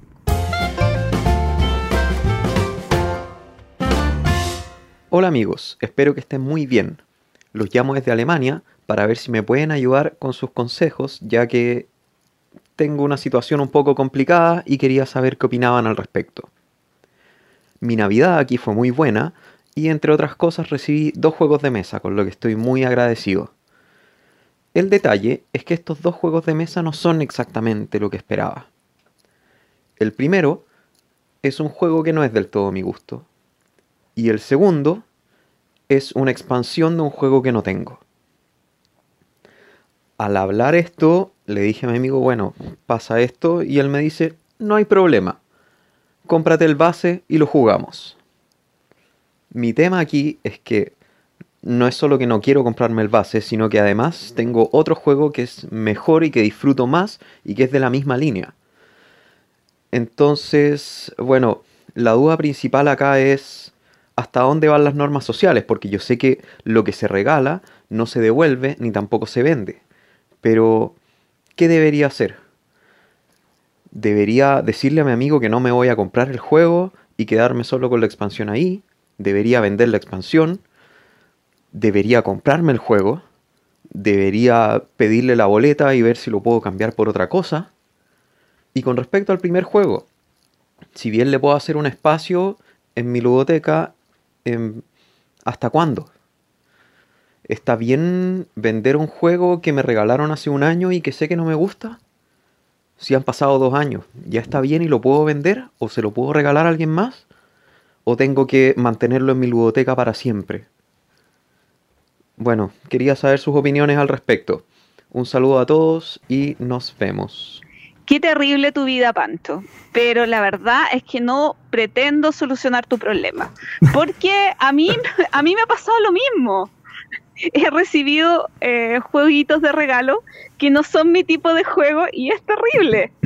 Eh, es más terrible, en tu caso, cuando tienes que jugar con ese amigo, porque además que tienes pocos juegos en tu ludoteca, yo que tengo muchos, cuando uno de mis amigos que me ha regalado un juego que no quiero, puedo jugar otra cosa. Pero cuando deshacerte del juego, uff, es complicado. Eh, la moralidad dice que no deberías venderlo, sí, es verdad. Pero bueno, después de un tiempo, igual pasa piola. Puedes venderlo sin que se dé cuenta. Eh, bueno, yo tengo dos juegos realmente que amigos me han regalado y que no me han gustado. Que no puedes decir cuáles son. No, no, porque alguno de estos amigos me puede estar escuchando el podcast. Uno puntualmente, el otro no. Eh, y pero se entiende que lo hacen con la mejor intención. Eh, y, y están un tiempo en la ludoteca y después cuando puedo deshacerme de ellos lo hago. Igual me interesa que lo vean, abro los juegos. O sea, no, ahí sí que me sentiría muy mal de no ni siquiera eh, de no haberlos abierto y no haberlos jugado. Aunque sepa antes de jugar lo que no me va a gustar, por lo menos lo abro y le doy una oportunidad. Eh, y mando fotitos de que lo estoy jugando. Hoy que, que soy una mala persona. Lo siento, amigo. Muchas gracias y no se preocupen, síganme regalando juegos. Mira, no sé, yo creo que eh, eso, eso puede pasar en demasiadas cosas, que te regalen algo que a final de cuentas no, no te gusta o, no quieres. Pero sí, ciertamente, si te regalan una polera que no te gustó, que no te quedó, cambiarle es fácil, nadie se ofende. Cambiar un juego es como cambiar, no sé, una película, eh, o como cambiar un, libro, una novela. Y, y, peor aún, porque el juego de mesa es para jugarlo en grupo, ¿no es cierto? No, tu, amigo, tu amigo que te lo regala claramente pretende ir a tu casa a jugarlo contigo y si llega un día y el juego ya no está porque lo vendiste y hay otros tres juegos más dando vuelta, uno, uno se puede ofender, es verdad. Pero, pero quizás pasa por encontrarle el lado positivo a todo. ¿eh? Yo encuentro que a todo le puedes encontrar el lado positivo. Eh, quizá, quizá efectivamente la colección se ve más bonita en la repisa con ese nuevo juego. Quizá es un juego que hoy día no te gusta, pero que puedes encontrarle el gusto más adelante Quizá, quizá la expansión era justamente la pieza para que ese juego base se haga aún más entretenido y pasa a cambiarte el gusto, o ese juego que no te gustó, bastaba con encontrar la persona correcta con la cual jugarlo, o en el peor de los casos sirve tenerlo en mano para que cuando ese amigo venga, eh, reforzar la amistad, hacerle sentir agradado porque ese juego te lo regaló esa persona y lo ve ahí, sabe que está ahí, se siente bien, porque siente que es una cosa que se aprecia, ¿no es cierto? Todo se le va a encontrar lado amable, pero uno se queda un poco complicado. Mira, si yo, te, comento, y, de repente uno encuentra cosas, cosas que no esperaba dentro de aquello que uno pensaba que no le gustaba. Si te, caso, te cito un caso ejemplo, no es con un juego de mesa, pero quizás se acerca. Hubo un cumpleaños en el cual mis amigos me regalaron súper emocionados una copia del documental Trekkies. ¿Ok? Y yo no tengo ni un interés por Star Trek. En lo absoluto. Ni uno. Y me lo regalaron absolutamente emocionado y estaban con los ojos prendidos como faroles y con las sonrisas de oreja a oreja. Y yo tomé la copia gracias por esto. Muchas gracias. Y sabes qué? Uno de los documentales más entretenidos que he visto en mi vida uno de los documentales más entretenidos que he visto en mi vida. Me tardé un año en verlo. Eso sí, lo tuve tirado un año, no, quería ni sacarlo a la repisa. Pensé que si lo dejaba ahí quizás desaparecía solo y me libraba el problema de tener que deshacerme de él. Pero, oye, estaba tan equivocado, tan equivocado, era espectacular. Eh, o, si, o incluso puede pasarte una cosa muy nefasta y le puedes encontrar también un, un, uso útil. Caso ejemplo, me acuerdo un cumpleaños un tiempo atrás, mis amigos, esta vez para reivindicarse, me querían regalar un juego que yo quería, que era el juego de mesa de Mundo Disco. Yo soy fanático de Terry Pratchett. Y, yo, y me lo dijeron de antemano, oye, esta vez no vamos a cometer el error con X, te vamos a regalar algo que te va a gustar, te vamos a regalar este juego de mesa, me lo dijeron de entrada, te vamos a regalar este juego de mesa que a ti te va a gustar. Perfecto, dije yo. Y eh, llegó el cumpleaños y el juego estaba agotado, no lo pudieron comprar y llegaron con las manos y me dijeron, no te preocupes, apenas esté disponible te lo vamos a comprar y te lo vamos a regalar. Eso fue hace como seis años atrás, más o menos. Todavía estoy esperando mi copia. Y tú dices, oye, qué lata. No, porque yo lo uso para recordárselos a ellos permanentemente para efectos de sacarles pique y le encuentro el lado útil. Cuando se portan mal conmigo, les restrego el juego y digo, oye, estoy esperando mi copia todavía. Ah, y tú le encuentras el lado, el lado útil. Así que encontrando la gracia en la desgracia. Ganaste una palanca de negociación Justamente. infinita. Justamente. Oye, en, mi caso. Bueno, eh, esperemos un, inciso en eso. está jodido. Ese juego nunca más va a salir. Mm. Eh, ahora salió con una nueva temática. La misma mecánica con una nueva temática la está editando más que Oca. No recuerdo el nombre, es un nombre muy mm. extraño, pero el juego, eh, el mundo disco está carísimo en reventa. Mm, Así que siento romperte el corazón, tus amigos nunca te lo van a entregar. Soy abogado, tengo el corazón roto de base, no es problema. Oye, eh, en mi caso, Pancho, yo la verdad voy a... A ver, voy a parecer un poquito frío, un poquito calculador, pero yo creo que, primero que todo, no, tú debiste haber... Si te regalan un juego a ti, es raro. O sea, la gente que te conoce sabe que no te puede regalar juegos. Punto uno. Ya sucedió, listo yo creo que habiendo sucedido esto, el tiempo de uno es más valioso que aparentar o tratar de preocuparse tanto por que la otra persona se sienta bien. Yo encuentro ahí, pucha, no, sé cómo decir esto para que no suene tan, tan frío y tan, tan pesado, pero en el fondo eh, yo considero que las personas que son mis amigos y me conocen bien, saben que mi tiempo es valiosísimo. Y y no, no soy tan condescendiente como para poder armar una situación en la que yo te haga sentir bien porque aprovecho tu regalo. Voy a extremar el ejemplo para que se entienda. Si me regalas una caña de pescar y yo no pesco, no, voy a ir a pescar.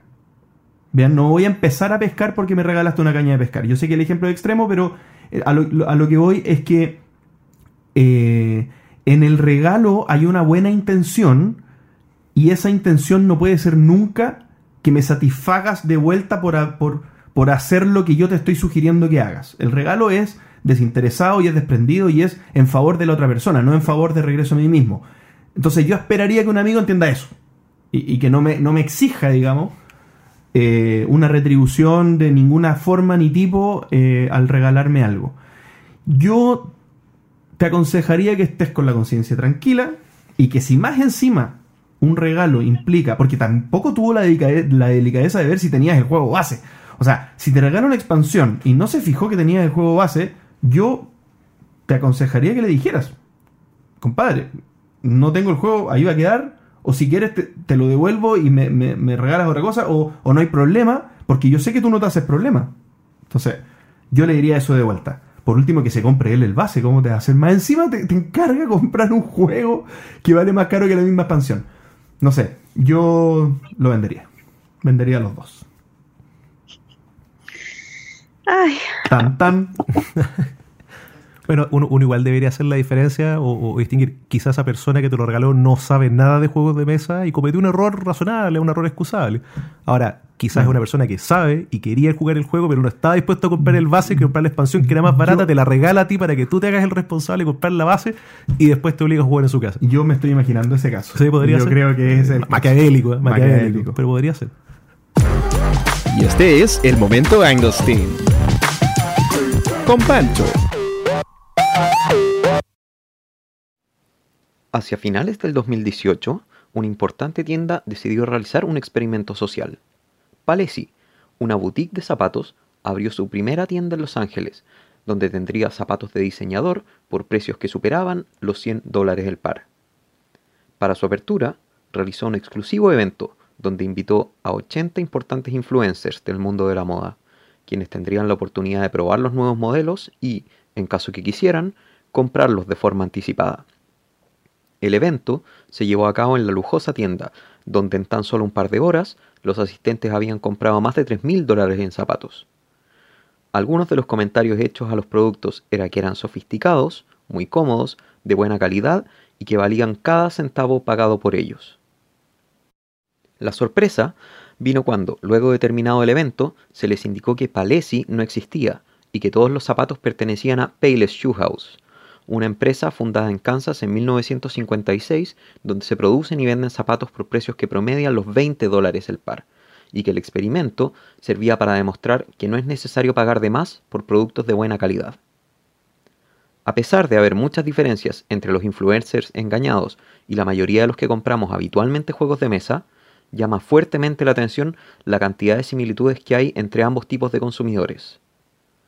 Primero, siempre estamos en busca de novedades, tanto que no es extraño ver que se están saltando juegos que salieron hace dos años o menos incluso. 2. Cada vez está empezando a ser más relevante el nombre del diseñador, llegando a comprar cosas que no nos gustan o que no sabemos si nos gustan simplemente por el nombre de la portada. 3. Diseños nacionales suelen ser mirados en menos en comparación con diseños europeos o de Estados Unidos, tanto que incluso hay gente que prefiere no jugar juegos nacionales. 4. Nos gusta ir rotando los diseños que usamos. Ya sea en zapatos o juegos, no nos gusta repetir lo que usamos hace poco. 5. Hay un mercado importante que prefiere pagar extra por tener exclusividades, incluso cuando esto representa pagar más por las exclusividades que por el mismo juego base, o llegar a expandir este a niveles que nunca vamos a llegar a usar. 6. Muchos le dan un valor tan importante a la estética que pueden llegar a pagar importantes sumas de dinero por juegos con miniaturas increíbles, pero que tal vez como juegos dejan bastante que desear. 7. Luego de haber pagado estas importantes sumas de dinero, muchos necesitamos reafirmar nuestra decisión de haber hecho una buena compra, pudiendo llegar a encontrarle más aspectos positivos a los que realmente tiene el juego. Y octavo, ambos grupos suelen tener más zapatos de los que pueden usar. ¿Y nosotros? ¿Conocemos a alguien que cumpla con alguna o muchas de estas características?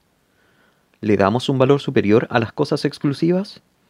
¿Y qué pasa cuando, debido al lugar donde vivimos, no podemos acceder a estos componentes extra? Un saludo a todos y esto fue el momento Engelstein.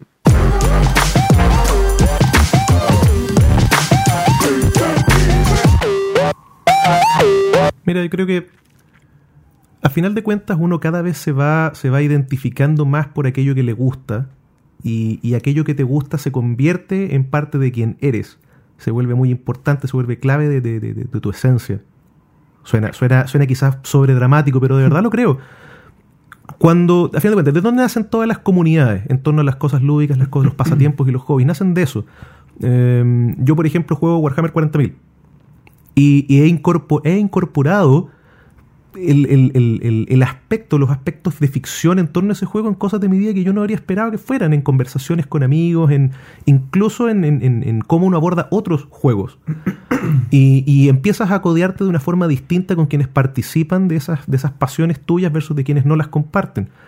Y cuando eso empieza a ocurrir, es natural, pienso yo, que uno, uno se vaya empezando a buscar esa, esa exclusividad, ese valor agregado, esa, esa identidad más y más de nicho, eso que en cierto modo le da más valor y al darle más valor a lo que nos gusta nos hace sentirnos a nosotros más valiosos. ¿Por, ¿Por, qué alguien va a ir a comprarse un par de zapatos de 3 mil dólares en vez de comprarse unas zapatillas de 30? Porque el zapato dice algo. Dice algo para mí. Puede que el resto lo vea distinto, pero para mí dice algo. ¿Por qué yo voy a ir a buscar comprar un juego en su versión limitada? Porque lo voy a tener en mi repisa y para mí cuando yo lo veo dice algo de mí mismo, habla de mi compromiso con mi pasatiempo, habla de mi capacidad quizás de poder tener juegos más especiales, más importantes, más exclusivos, eh, quizás incluso para efectos de fanfarroneo, lo que llamamos los bragging rights, que ocurre mucho sobre todo en videojuegos. Se convierte en mi identidad se convierte en mi identidad, se convierte en mi tribu, en mi cultura y dentro de mi propia cultura yo quiero estar en la punta, quiero estar arriba, quiero estar teniendo siempre lo mejor, lo más único, lo más importante porque me da valor a mí. No digo que eso sea correcto o incorrecto, digo que es una cosa que ocurre simplemente y ocurre seguido. Eh, uno, uno, no puede, uno que realmente se compromete con un pasatiempo y, lo, vuelve algo importante en, en la vida de uno, termina inevitablemente convirtiéndose en un coleccionista, pienso yo. Y el coleccionista, desde que colecciona eh, chapitas, colecciona cartas, colecciona vasos, colecciona juegos, busca siempre ese juego que es más exclusivo, de, menor alcance, o sea, que, que, es más difícil alcanzarlo, que no todo el mundo tiene, hasta tratar de llegar a esa cosa que es única, esa cosa que es específica. Es lo mismo que coleccionar arte al final del día. Si, si hubieran 5.000 copias de la Mona Lisa, la Mona Lisa no, no tendría el valor que tiene, ¿no es cierto?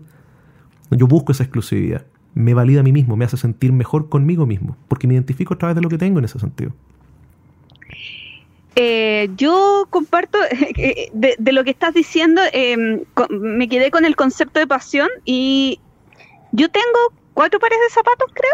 Un, bota, no, tengo dos botas de agua, mis chalas y mis zapatos de media temporada. Pero juegos tengo muchísimos. y, va, tiene que ver con qué es lo que realmente te apasiona. Eh, ¿Y por qué tengo muchísimos juegos? Porque eh, alguien hizo alguna vez el ejemplo con los helados, de probar distintos, distintos tipos de comida, distintos helados, y que para distintas ocasiones tú quieres un sabor distinto. Y realmente eh, a mí me complace tener eh, una variedad considerable y quería detenerme en el concepto de eh, zapatos de diseñador o juegos de diseñador que Pancho decía, que uno compra un juego por el diseñador em, más a ciega, confiando en él. Pero que a diferencia de los zapatos, fijarse en el autor de un juego no, no tiene una repercusión económica mayor. Eh, los juegos, más que, eh, que el valor asociado al autor, tienen un valor asociado a los materiales que utilizan, eh, igual a la exclusividad o al tiraje, pero eh, el diseñador no tiene un factor tan relevante a la hora de, o, o, no tiene un factor que yo considere relevante a la hora de fijar el precio. Entonces ahí yo vería una diferencia significativa y sí, yo por, eh, por el diseñador compro lo que sea casi.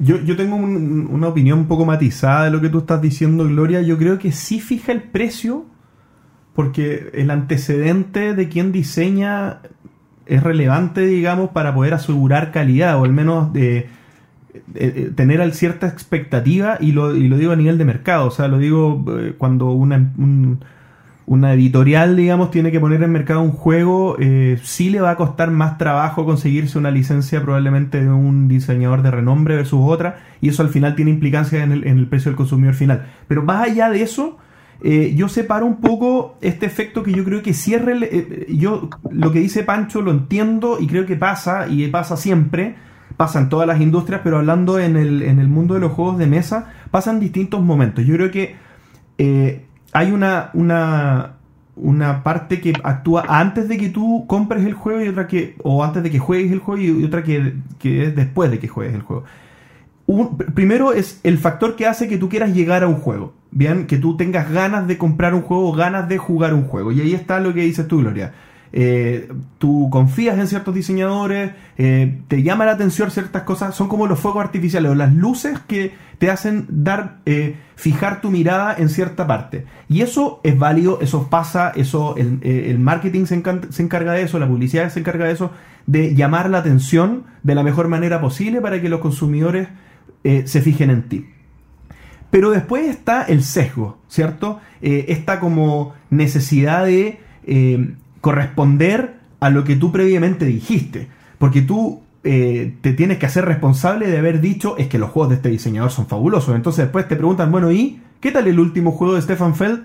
Y tú, tienes, y tú qué vas a responder. Entonces, eh, probablemente hay una situación en la que uno está como al debe, porque al, tú a, la gente le dijiste algo. dime, Gloria.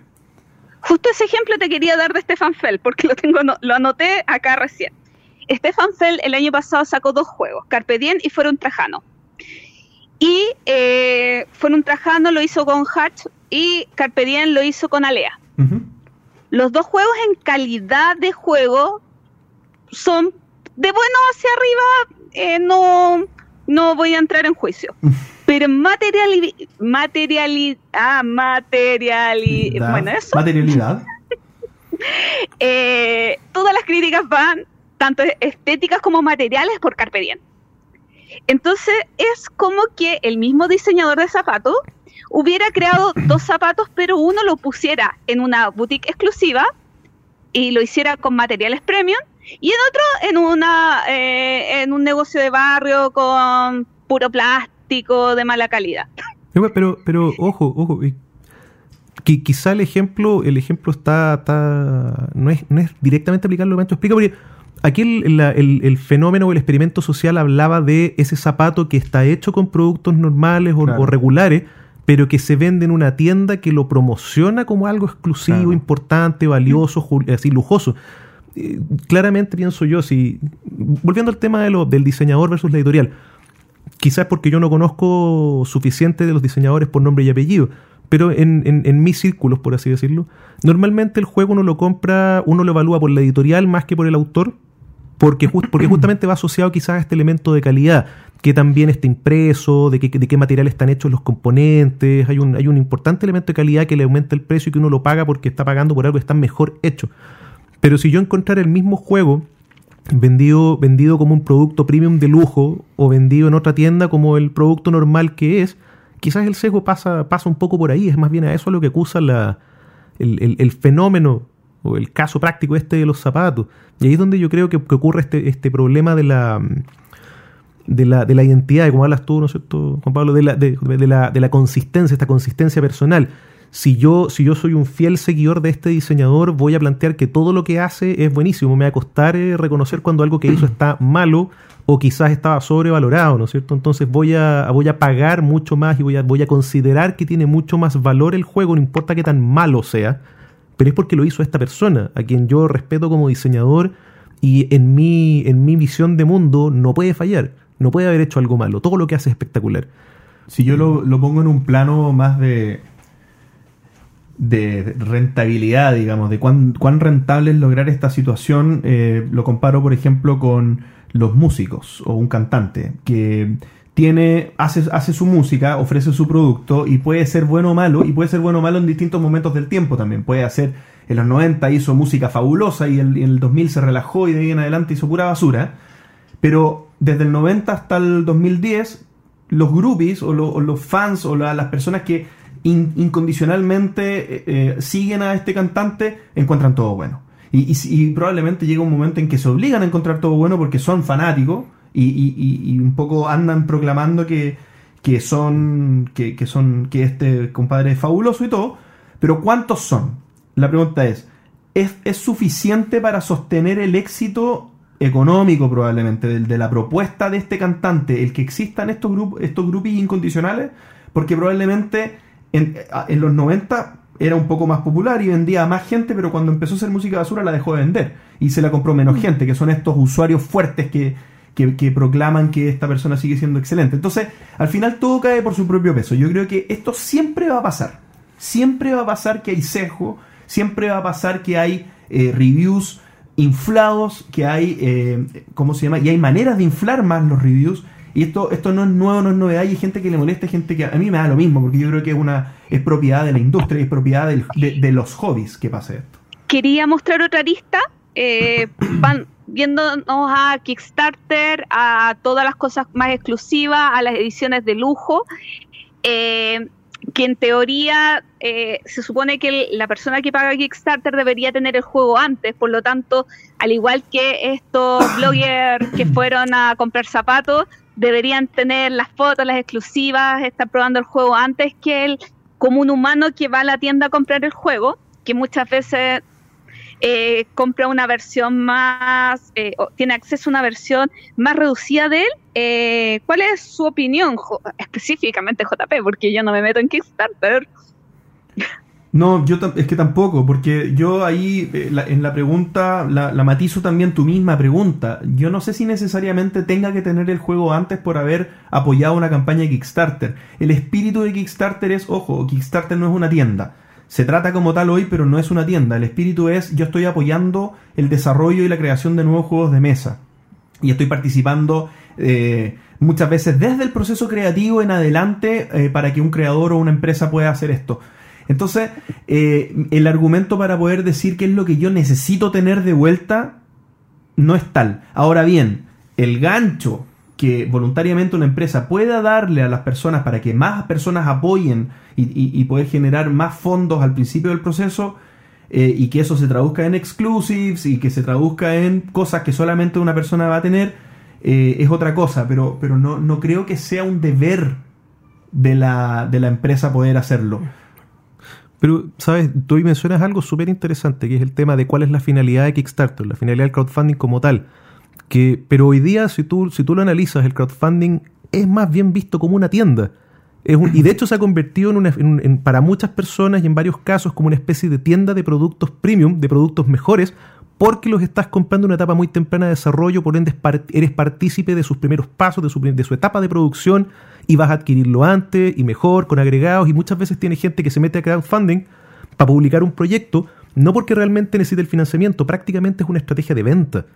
Y, y- y gente va y mete plata no por apoyar al proyecto. Antes era así, o sea, cuando recién partió Kickstarter, cuando recién partieron plataformas como Indiegogo o similares, la finalidad era esa, era un tema de compromiso personal tuyo con la persona del desarrollador para apoyar su proyecto porque no tiene financiamientos o capitales propios para poder montarlo.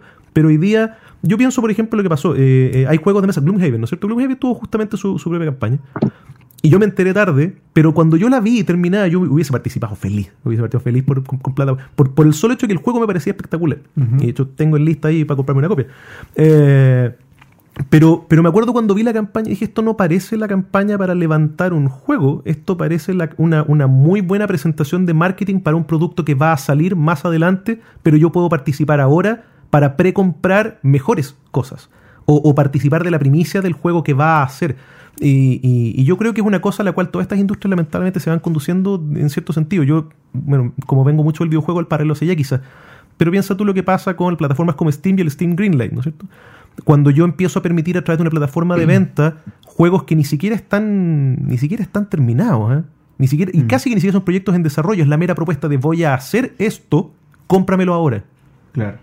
Y ahí veo con lo que alcanzo a regular cómo lo termino, pero la persona que lo consume ya no está ha- haciéndolo en la lógica de yo te financio para que desarrolles, está haciendo la lógica de yo te estoy comprando tu producto y más vale que tú me lo despaches, me lo entregues cuando esté terminado, porque yo ya no estoy apoyándote, te estoy comprando un producto que todavía no existe.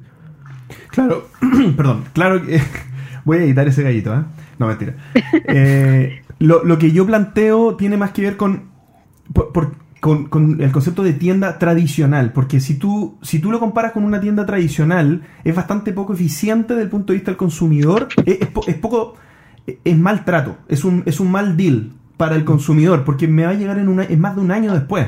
Entonces, si tú me planteas, por ejemplo, si, si Falabella o un retail tradicional me hace una venta de esa, de esa forma, nadie compraría. Mm. Eh, No, no, hay, no hay ninguna razón por la cual dejar congelado 200 dólares eh, inmóviles por un año por algo que, que ni siquiera sabes si te va a gustar. Hay un espíritu detrás que es distinto. O sea, por- yo, yo entiendo el concepto, es un pre-order como cualquier otro, está bien. Pero hay un concepto distinto que es, por, es porque es esta industria, es porque es estos desarrolladores, es porque, es porque yo a ellos los quiero apoyar. Yo no preordenaría de esta manera cualquier otra cosa. Mm. Tienes que amar el hobby de otra manera para poder estar en Kickstarter. Eh, eh, la mayoría de las personas, no estoy diciendo que todos lo hagan así. Y hay también otros juegos que eh, funcionan más como tienda y, hay algunos casos incluso que hasta lo ponen, que es como preordena y, un poco está un poco eh, explícito que es así. Pero en el 90% de los casos no es así. Y, un poco por cómo funciona el consumidor. Y, volviendo al meollo del asunto, para poder terminar la idea, eh, creo que eso explica el sesgo también. Porque el nivel de involucramiento, al no ser una tienda tradicional, el nivel de involucramiento que uno genera en los proyectos de Kickstarter es distinto.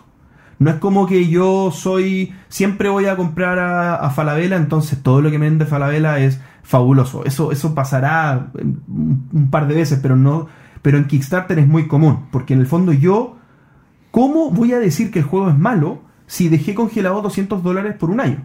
O sea, tengo un costo hundido ahí que después, no sé, la presión social de, de- de- de decir cosas malas del juego habiendo tomado esa decisión, soy un estúpido. O sea, como regalé Sí, claro. 200 dólares y lo estoy reconociendo. Entonces, en el fondo, hay cierta fuerza. Yo, yo no estoy ni ahí. Yo, yo digo que hay juegos de Kickstarter que no son tan fabulosos, pero, pero da lo mismo. Pero hay cierta fuerza que invita a, a flexibilizar un poco en ese criterio, en ese juicio que uno hace. Bueno, pero quizás justamente Mm. estamos hablando de una cosa que es mucho más, más apasionada porque al final de cuentas es un hobby. Yo creo que si tú montaras un Kickstarter para vender zapatos, habría un nicho de gente fanática del zapato que pondría plata 200 Claro. dólares o 2000 dólares un año antes por el par de zapatos. Claro. Yo creo que esto no pasa por el tipo de industria, pasa por Claro. el tipo de consumidor. El juego de mesa tiene un, un- un- un consumidor apasionado Mm. de nicho que es muy comprometido con, con su pasatiempo, con su, fa- con su pasión, que es el juego, tal como le pasa al fútbol, le pasa a la música, le pasa muchas otras cosas. Entonces, cuando te- tú amas esto tanto, es muy difícil reconocer que te equivocaste en lo que consumiste. Y decir, la verdad es que compré este juego y este juego era muy malo. Puede ser cuando, oye, puede ser cuando un amigo te lo regala y el juego no te gustó, te lo regala incompleto. Eso puede pasar, ahí podéis reconocer que no te gustó, que viene incompleto. Pero si lo compraste tú de tu bolsillo, más aún si lo compraste en este encuentro, tienes toda la razón. No te vas a reconocer a ti mismo que cometiste un error. Es muy difícil a veces hacer ese acto de, de- de- de humildad, por así decirlo, de me equivoqué. Esto no era la quinta chupada del mate, no era espectacular. Estoy con José Manuel.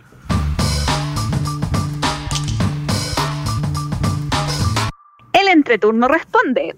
Y hemos recibido tres correos electrónicos a elentreturno.gmail.com eh, con algunas consultas para nosotros. Así que la primera de Diego, eh, que es un amigo de Perú, eh, nos hace algunas consultas sobre Kickstarter. ¿Él es de Perú o es amigo de Perú? Es un amigo que nos escribe desde Perú. Ah, muy bien, muy bien. Ya.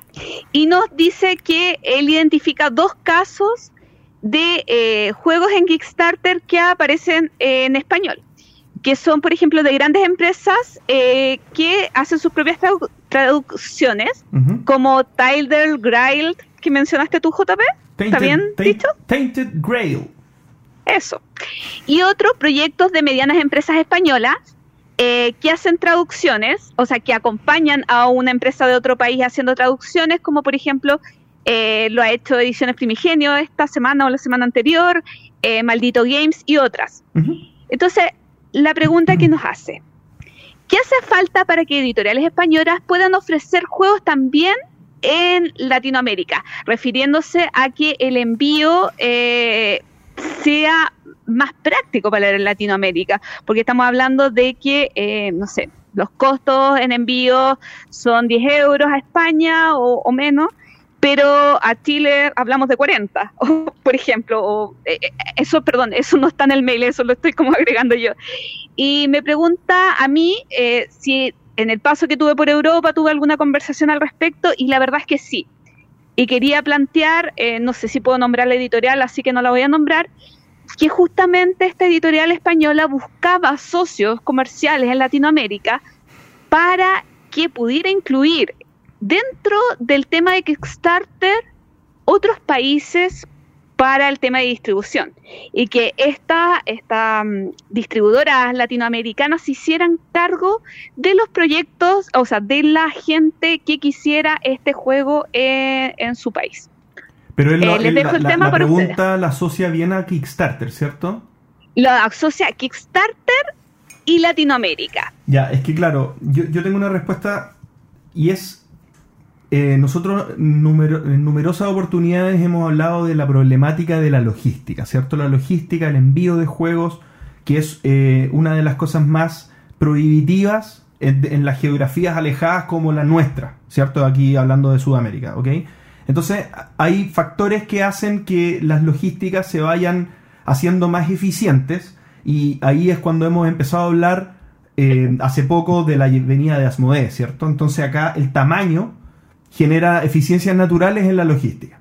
Cuando hablamos de un proyecto de Kickstarter, estamos hablando de algo bastante puntual, ¿cierto? Entonces, por ejemplo, Simon o Cool Mini or Not tiene una política de generación de juegos de Kickstarter, entonces Kickstarter, lo hablamos en la sección pasada, se transforma más en una puesta en mercado, en, en la forma en que trabajan, pero es algo que se repite, se repite, se repite, entonces así se va haciendo escala.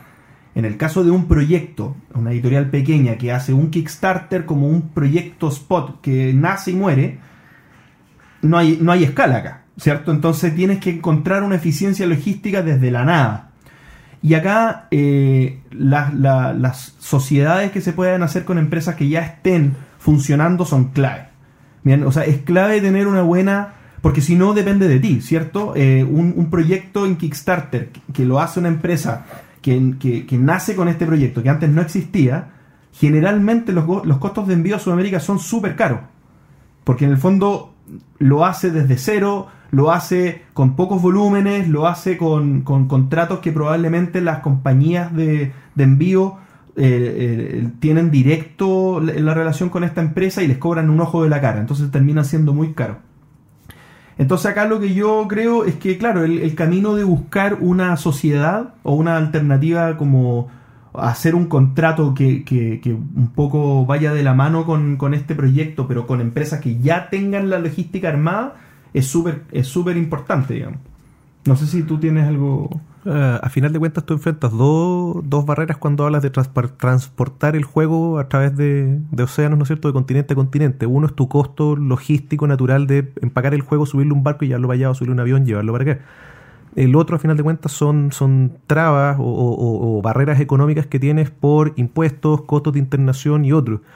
Eh, ahí tienes un, un lado que la industria como colectivo, como entidad en sí misma, necesita permanentemente estar abordando en todos los países donde pone pie.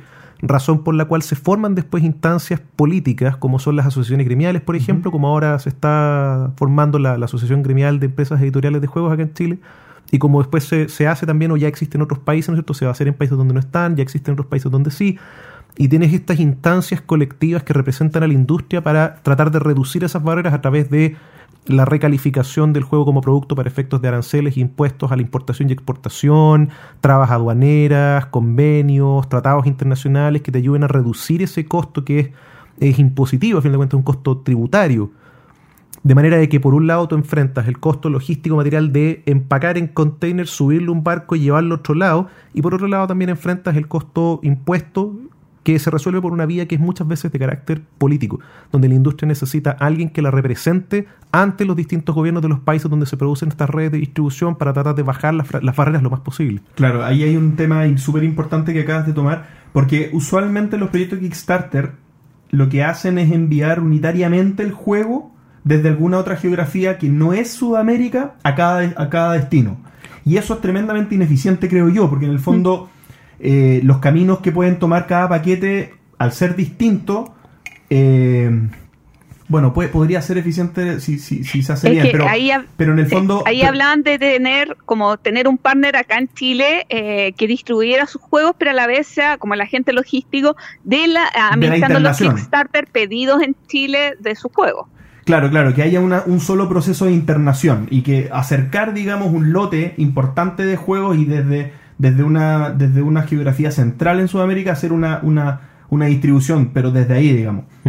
Eh, claro, hay, hay distintas maneras, pero yo creo que no, no hay una sola figura, ¿eh? porque en el fondo, así como, por ejemplo, eh, hay una empresa que es la que hace eh, Joan of Arc, la que hizo Joan of Arc y la que hizo el último Kickstarter de los Nazi, un- uno cooperativo que, que yo entré, los costos de envío eran impresionantemente altos.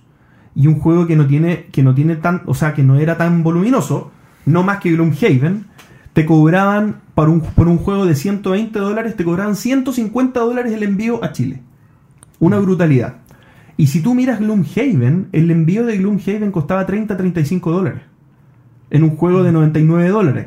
Y, que, y un juego de 10 kilos, o sea, un juego tremendo. Entonces, y, y- el mecanismo de envío era el mismo, solo que las, las empresas de delivery eran distintas.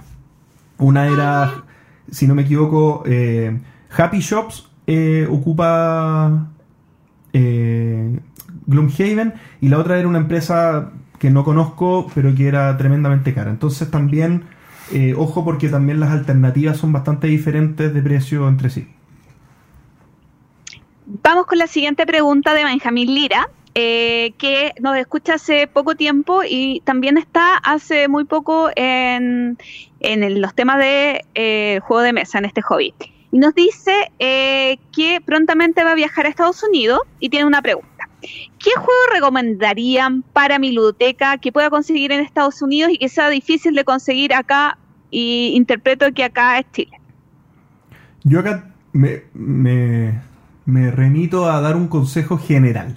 Y en el fondo es que, primero, si no tienes problemas del idioma, yo lo que siempre trato de traer de Estados Unidos son las cosas que acá son más caras y que generalmente son los juegos con harta miniatura, los juegos que tienen mucho despliegue de materialidad y, mucho, mucho componente. Por ejemplo, un Descent, un, un Swords and Sorcery, un... eh, incluso te diría un Gloomhaven pero es más difícil traérselo, sí, pero, pero en el fondo eh, juegos que tienen hartos componentes y hartas miniaturas. Porque generalmente, por ejemplo, si tú comparas el precio de un Carcassonne, y yo no sé, esto sería bueno preguntar si es que pasa en los otros países también. Yo veo un Carcassonne en Amazon y un Carcassonne acá en Chile, y los precios no son tan distintos, ¿eh? son bastante similares. Lo mismo pasa tal vez con un Catán o con un Dixit, son precios que son ya más, más, más similares. Eh, pero si, me- si voy a, a un Descent, el Descent acá en Chile, si no me equivoco, o a ver, vámonos a un Zombicide. El Zombicide acá en Chile está costando 80, 90 mil pesos. Eh, es súper caro. Y eso, ah, bueno, 80, 90 mil pesos en dólares serán hoy 100, eh, 150 dólares. Más o menos. ¿Sí? Eh, un poquito menos tal vez, 140 por ahí. Y el dólar está un poquito más caro. Pero si yo lo veo en Estados Unidos está a 60 dólares. O sea que sería eh, 40 mil pesos, una cosa así, 35 mil pesos, una cosa O incluso 60 si vais por el clásico dólar luca, ¿no es cierto? Dólar mil pesos que tienden a tener las tiendas que venden otras cosas que vienen Claro. importadas. así. Claro, claro, pero, pero especial, pero esa, esa relación se quiebra para los juegos con miniatura y pasa a ser mucho más caro acá en Chile. Entonces yo trataría de ir por esa línea. Yo, en- para, para comentar nomás, yo también me pregunto qué cosas uno preferir. A ver, ¿qué pasa? A mí, me, a mí por ejemplo, me ocurre, yo compro juegos cuando viajo, eh, pero la razón por la que los compro afuera es porque compro juegos que no encuentro en inglés acá. Me ha, topado, me, ha, me ha pasado que me he topado a veces con juegos que he comprado que vienen con traducciones y la traducción a veces arruina un poco el juego. Las traducciones no siempre están bien hechas. No siempre están bien hechas. Pero mi experiencia ha sido que en el paso del último par de años, sobre todo, ha, ha- han empezado a, ha empezado a ser más difícil encontrar juegos que no vengan traducidos. Y, si a uno no le gustan los juegos traducidos, como a mí me pasa, porque he tenido mala experiencia con traducción y me empecé a, concentrar en comprar juegos en idioma original, que, o en inglés normalmente es donde vienen, cuando viajo tiendo a comprar eso. Tiendo a comprar juegos porque es mi oportunidad de comprar un juego que yo siempre quise tener, pero que acá en, la ciudad lo venden permanentemente en español y no le confío a la traducción porque ya me quemé antes con otras traducciones, prefiero tratar de encontrarlo en, en inglés. Allá lo venden, allá aprovecho a comprarlo, que es la misma razón por la que yo muchas veces compro también por Amazon, porque es la oportunidad que tengo de comprar el juego en su idioma sin la traducción hecha siendo que son pocos los casos en que la traducción viene mala o arruina el juego en alguna medida. Pasa que a mí me ha pasado, he tenido la mala fortuna que me ha pasado más de una vez y me quemé un poco con el tema, así que estoy, estoy medio tostado. Y ojo que los precios de Amazon no son, no son muy parecidos a los de las tiendas físicas en Estados Sí, Unidos. eh, eso mismo quería decir yo. Yo no he ido nunca a Estados Unidos, pero he escuchado mucho que eh, en tiendas físicas los juegos son muchísimo más caros que en Amazon. Entonces, que es importante, eh, si vas a un hotel, de repente pedir, desde, hacer las compras desde Chile con envío a tu hotel eh, y eh, ir a las tiendas físicas principalmente a, a mirar, a mirar. Eh, yo que quería quería hacer algunas cosas, más que recomendar un juego, que tengo dos, pero más que recomendar un juego, que tengas ojo en lo siguiente, que hay juegos que en inglés eh, tienen versiones distintas que en español. Por ejemplo, Colonos de Catán, la versión eh, que Mm. puedes comprar en Estados Unidos no es compatible con las versiones eh, europeas o la de Devir. Tienen materiales distintos, lo mismo que le pasó a JP con Saqueadores del Mar del Norte. Así que eh, si quieres un juego que sabes que tienes expansiones, ten ojo y revisar si es que las em, si es que las versiones son compatibles. Lo otro es que eh, ver qué juegos tú quieres y cuál es el lugar de producción. Entonces, ir a Estados Unidos para comprar un Eurogame que, eh, que es alemán no es tan buena idea. Preferible que eh, si te gustan los americanos te vayan más para allá o juegos que sean de, de empresas de allá. Y por último, yo sí quiero recomendar dos jueguitos chiquititos que a mí me encantan y que acá en Chile no los vas a encontrar y aquí a mí me costó muchísimo comprar, que es el Quirker edición de viaje y el Keltis edición de viaje, que son juegazos que cuestan como 8 dólares y a mí me encantan. Un, un consejo práctico, aprovechando, de, repente me acordé, si es que, para la persona que preguntó, si es que no has viajado antes eh, a comprar cosas desde afuera. Es muy buena idea comprar por Amazon que te lo despachen a tu hotel y te lo traes directamente de ahí. Te ahorras tener que ir a buscar la tienda y eh, a veces incluso es mucho más barato. Pero lo que, lo que de repente te puede pasar es que uno olvida que los hoteles muchas veces cobran por recibir esos empaques. Entonces tú piensas, el juego me cuesta 60 dólares más 7 dólares por shipping, pero no, en verdad son 12 dólares porque el hotel te va a cobrar 5. Y, y te quedaste corto en 5 dólares que necesitabas para otra cosa. O, así que es importante preocuparse de eso también. A muchas, yo viajo con para, para ferias de... Abrir juegos de... ¿Mm? Claro, o sea, No, que otros consejos que... Dale. no, no, eso, simplemente que de repente uno se olvida de que, de que el costo, el costo de shipping también te tiene que te tiene que incorporar el costo que el hotel te va a poner por recibirte el empaque. Hay una opción que tiene Amazon que hay que apretar que es eh, mandar la menor cantidad de cajas posible. También, sí, clave, Esa- esa es clave, la clave, clave. De repente te ponen un, o sea, un lápiz envuelto en plástico, una caja de 2 metros por 4 metros. 10 y- dólares más. 10 dólares más. Otra cosa, eh, como viajera lúdica, eh, destroquelar, destroquelar, destroquelar, meter juegos dentro de juegos y todas esas cositas que son muy útiles, eh, envolver juegos en ropa, todas esas cositas para aprovechar al máximo la maleta.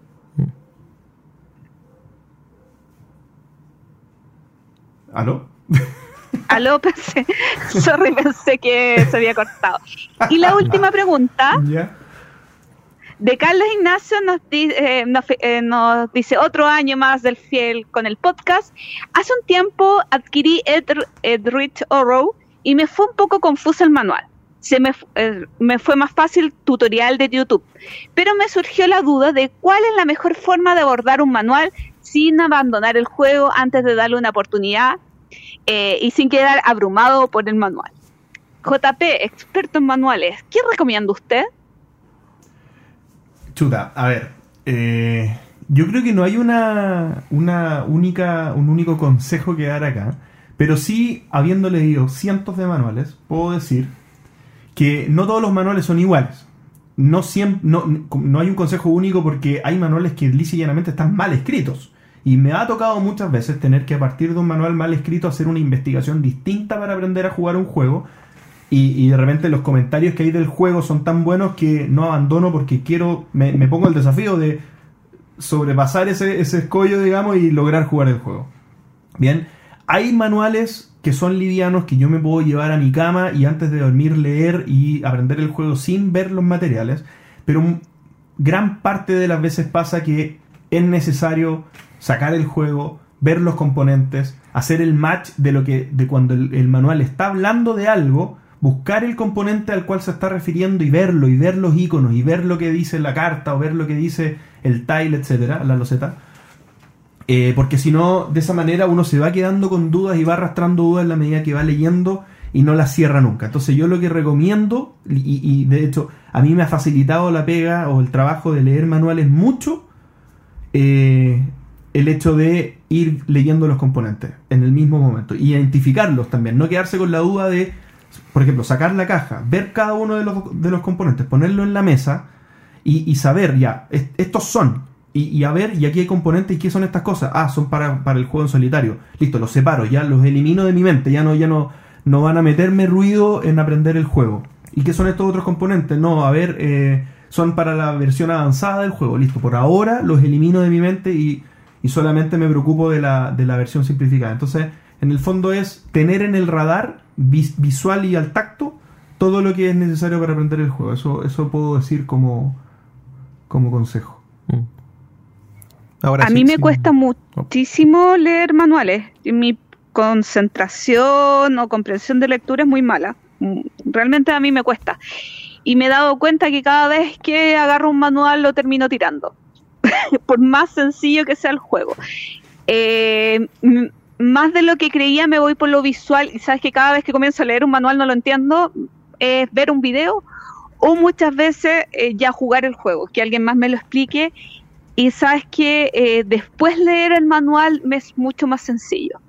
Eh, necesito un apoyo previo, ya sea incluso si no le presto tanta atención, un video explicativo o ver cómo juegan y después leer el manual es la única forma que eh, estoy llegando para poder comprender bien el, juego y que interiorizarlo, porque la verdad es que leer el manual no me hace entender el juego. Necesito eh, vivir la experiencia o, ver cómo están viviendo la experiencia. Yo iba a comentar eso mismo. ¿eh? Yo creo que la cantidad de gente que, que, se basta con el solo manual quizás es menor. En mi experiencia, la gran mayoría de la gente con la que yo juego optan por una persona en el grupo, que muchas veces me tiende, a, pasar ser esa persona, que se lee el manual, se aprende las reglas y después lo explica.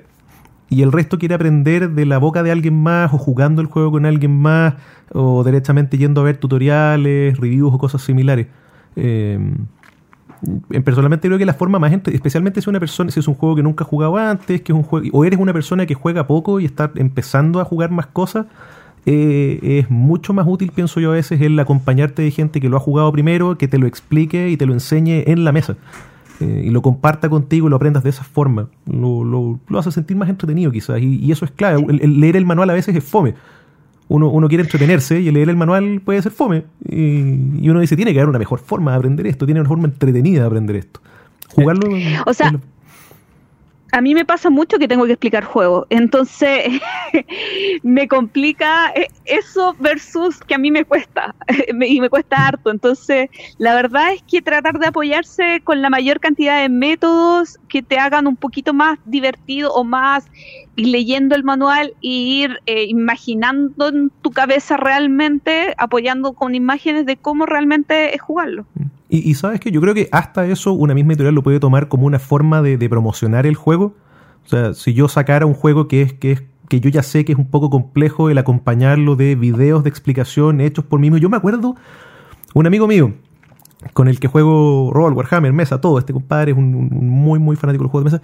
Este tipo jugaba un juego de miniaturas que tenía un set de videos explicativos que eran una verdadera película de un presupuesto miserable, que era realmente para matarse la risa lo pobre que estaba la producción en esos videos. Pero eran videos entre, así como Marco Antonio y Cleopatra, por un juego de guerra histórica, eh, explicándote mientras ellos agarraban de las mechas el cómo es que el juego funcionaba. Y era verdaderamente una serie de comedia sacada de una cuestión a lo Monty Python pero espectacular, espectacular. Oye, yo, yo me siento hoy día a ver esos videos para que me expliquen el juego y ya con eso me entretengo, es una cuestión impresionante. Tú, una editorial perfectamente podría tomar esto como un, como un desafío a hacer el juego encima es entretenido, acompañarlo de un video explicativo que sea en sí una experiencia. Sí, muchas veces también pasa que uno empieza a leer el manual y se hace una falsa idea en la mente y, y sigue leyendo el manual y la idea nunca calza con lo que uno está leyendo y, y es desesperante. Y eso pasa porque de repente uno tiene un prejuicio de, de, ciertos materiales y uno dice, ah, estos tienen que ser para esto, tienen que ser para esto. Y uno se hace una idea fija y nunca se da, nunca se da. Y hay veces que me ha, me ha ayudado mucho ver un video rápido de cómo se juega. De, pero no, de, no una explicación de, de las reglas, sino de gente jugando. De, de, un poco llevar a la práctica cómo se van dando las distintas mecánicas. Y, por ejemplo, los videos de Rado, que él explica los juegos eh, eh, haciendo dos o tres dos o tres primeras rondas del juego. O hay videos en español también que, se hace mucho, no, no, no, no la verdad me, he fijado más en los que son en inglés, pero, pero tiene que haber videos en español que hagan lo mismo. Y en el fondo para, para aterrizar un poco estas explicaciones. Es terrible cuando eso te pasa, ¿eh? cuando el manual te, te vende, por así decirlo, un juego que es completamente distinto y A veces puede ser que el manual lo venda como un juego peor de lo que efectivamente era, o a veces te puede pasar lo que yo me acuerdo me pasó a mí. Unos amigos míos me regalaron eh, un juego de, basado en el juego de rol de Exalted, se llama La Isla Sagrada, Sacred Isle, que, que yo soñaba con tenerlo. Yo soy fanático de Exalted como juego de rol, y, y yo puro quería tener ese juego en mesa, esto hace años atrás. Y cuando por fin me lo regalaron, salté al manual y el manual lo explicaba. Era súper, estaba mal escrito, ¿eh? estaba bien mal escrito, pero lo mostraba como un juego entretenidísimo. Y te juro que lo jugamos y es uno de los juegos más fomes que he jugado en mi vida. Y nunca más lo saqué, ahí está. Te juro, lo tengo, lo tengo porque casi que me gusta verlo. Me gusta el arte, lo tengo ahí. Pero lamentablemente el juego es fome, pero el manual te vendió una cosa completamente distinta. Y yo me sentaba a, leerlo de punta a punta permanentemente por el gusto, por la, por la propiedad intelectual asociada al juego. Y dice, esta cuestión va a ser espectacular, va a ser increíble, va a pasar increíble. Vengan todos para acá a jugar el juego y... No, un desastre. Oye, te- terminamos entonces, ¿no? ¿Hay más Sí, preguntas? hemos terminado el capítulo. Llegamos entonces al final del capítulo 57 del entreturno. Eh, agradecemos que nos hayan escuchado, agradecemos sobre todo la presencia de José Manuel, que vino a acompañarnos a participar en el capítulo casi completo ahí desde, desde la entrevista que dimos temas muy interesantes y también eh, los temas que, que fuimos desarrollando a lo largo del capítulo. Muchas gracias, pero quiero invitarte a que nos des ciertas palabras de cierre, según prefieras, para, para poder terminar. palabra de cierre, bueno, de partida agradecerles la, la invitación a, participar del capítulo de hoy día. Fue enormemente entretenido. Eh, simplemente eh, mencionar, es eh, para mí es, a veces descorazonante, pero al mismo tiempo un desafío cuando yo veo que una, una industria está en una posición de, de mucho desconocimiento respecto de cómo funciona legalmente. Lo he visto a través de mi trabajo muchas veces, eh, pero, pero me llevo la sensación de que justamente trabajos como el que ustedes hacen con el, con el podcast, el haber estado presente aquí hoy día para conversar con ustedes es una oportunidad para romper esa brecha, hacerle llegar este conocimiento a gente. La, la ley no es tan difícil de manejar, no es una cosa que debiera producirnos miedo o rechazo. La ley es algo que se puede aprender, que se puede manejar. Cual- oye, cualquier persona puede manejarse con esto. Esto no es, no, no es como por así decirlo, eh, física cuántica o neurociencia, cosas que requieren cierto...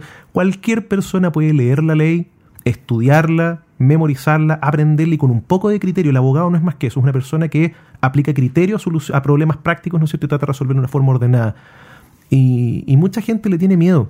Le tiene miedo a las implicancias legales de los proyectos que hacen y hacen se cierran los ojos y lo dejan para después y va a ser el problema de alguien más, no va a ser un problema, es algo de lo que no me tengo que preocupar.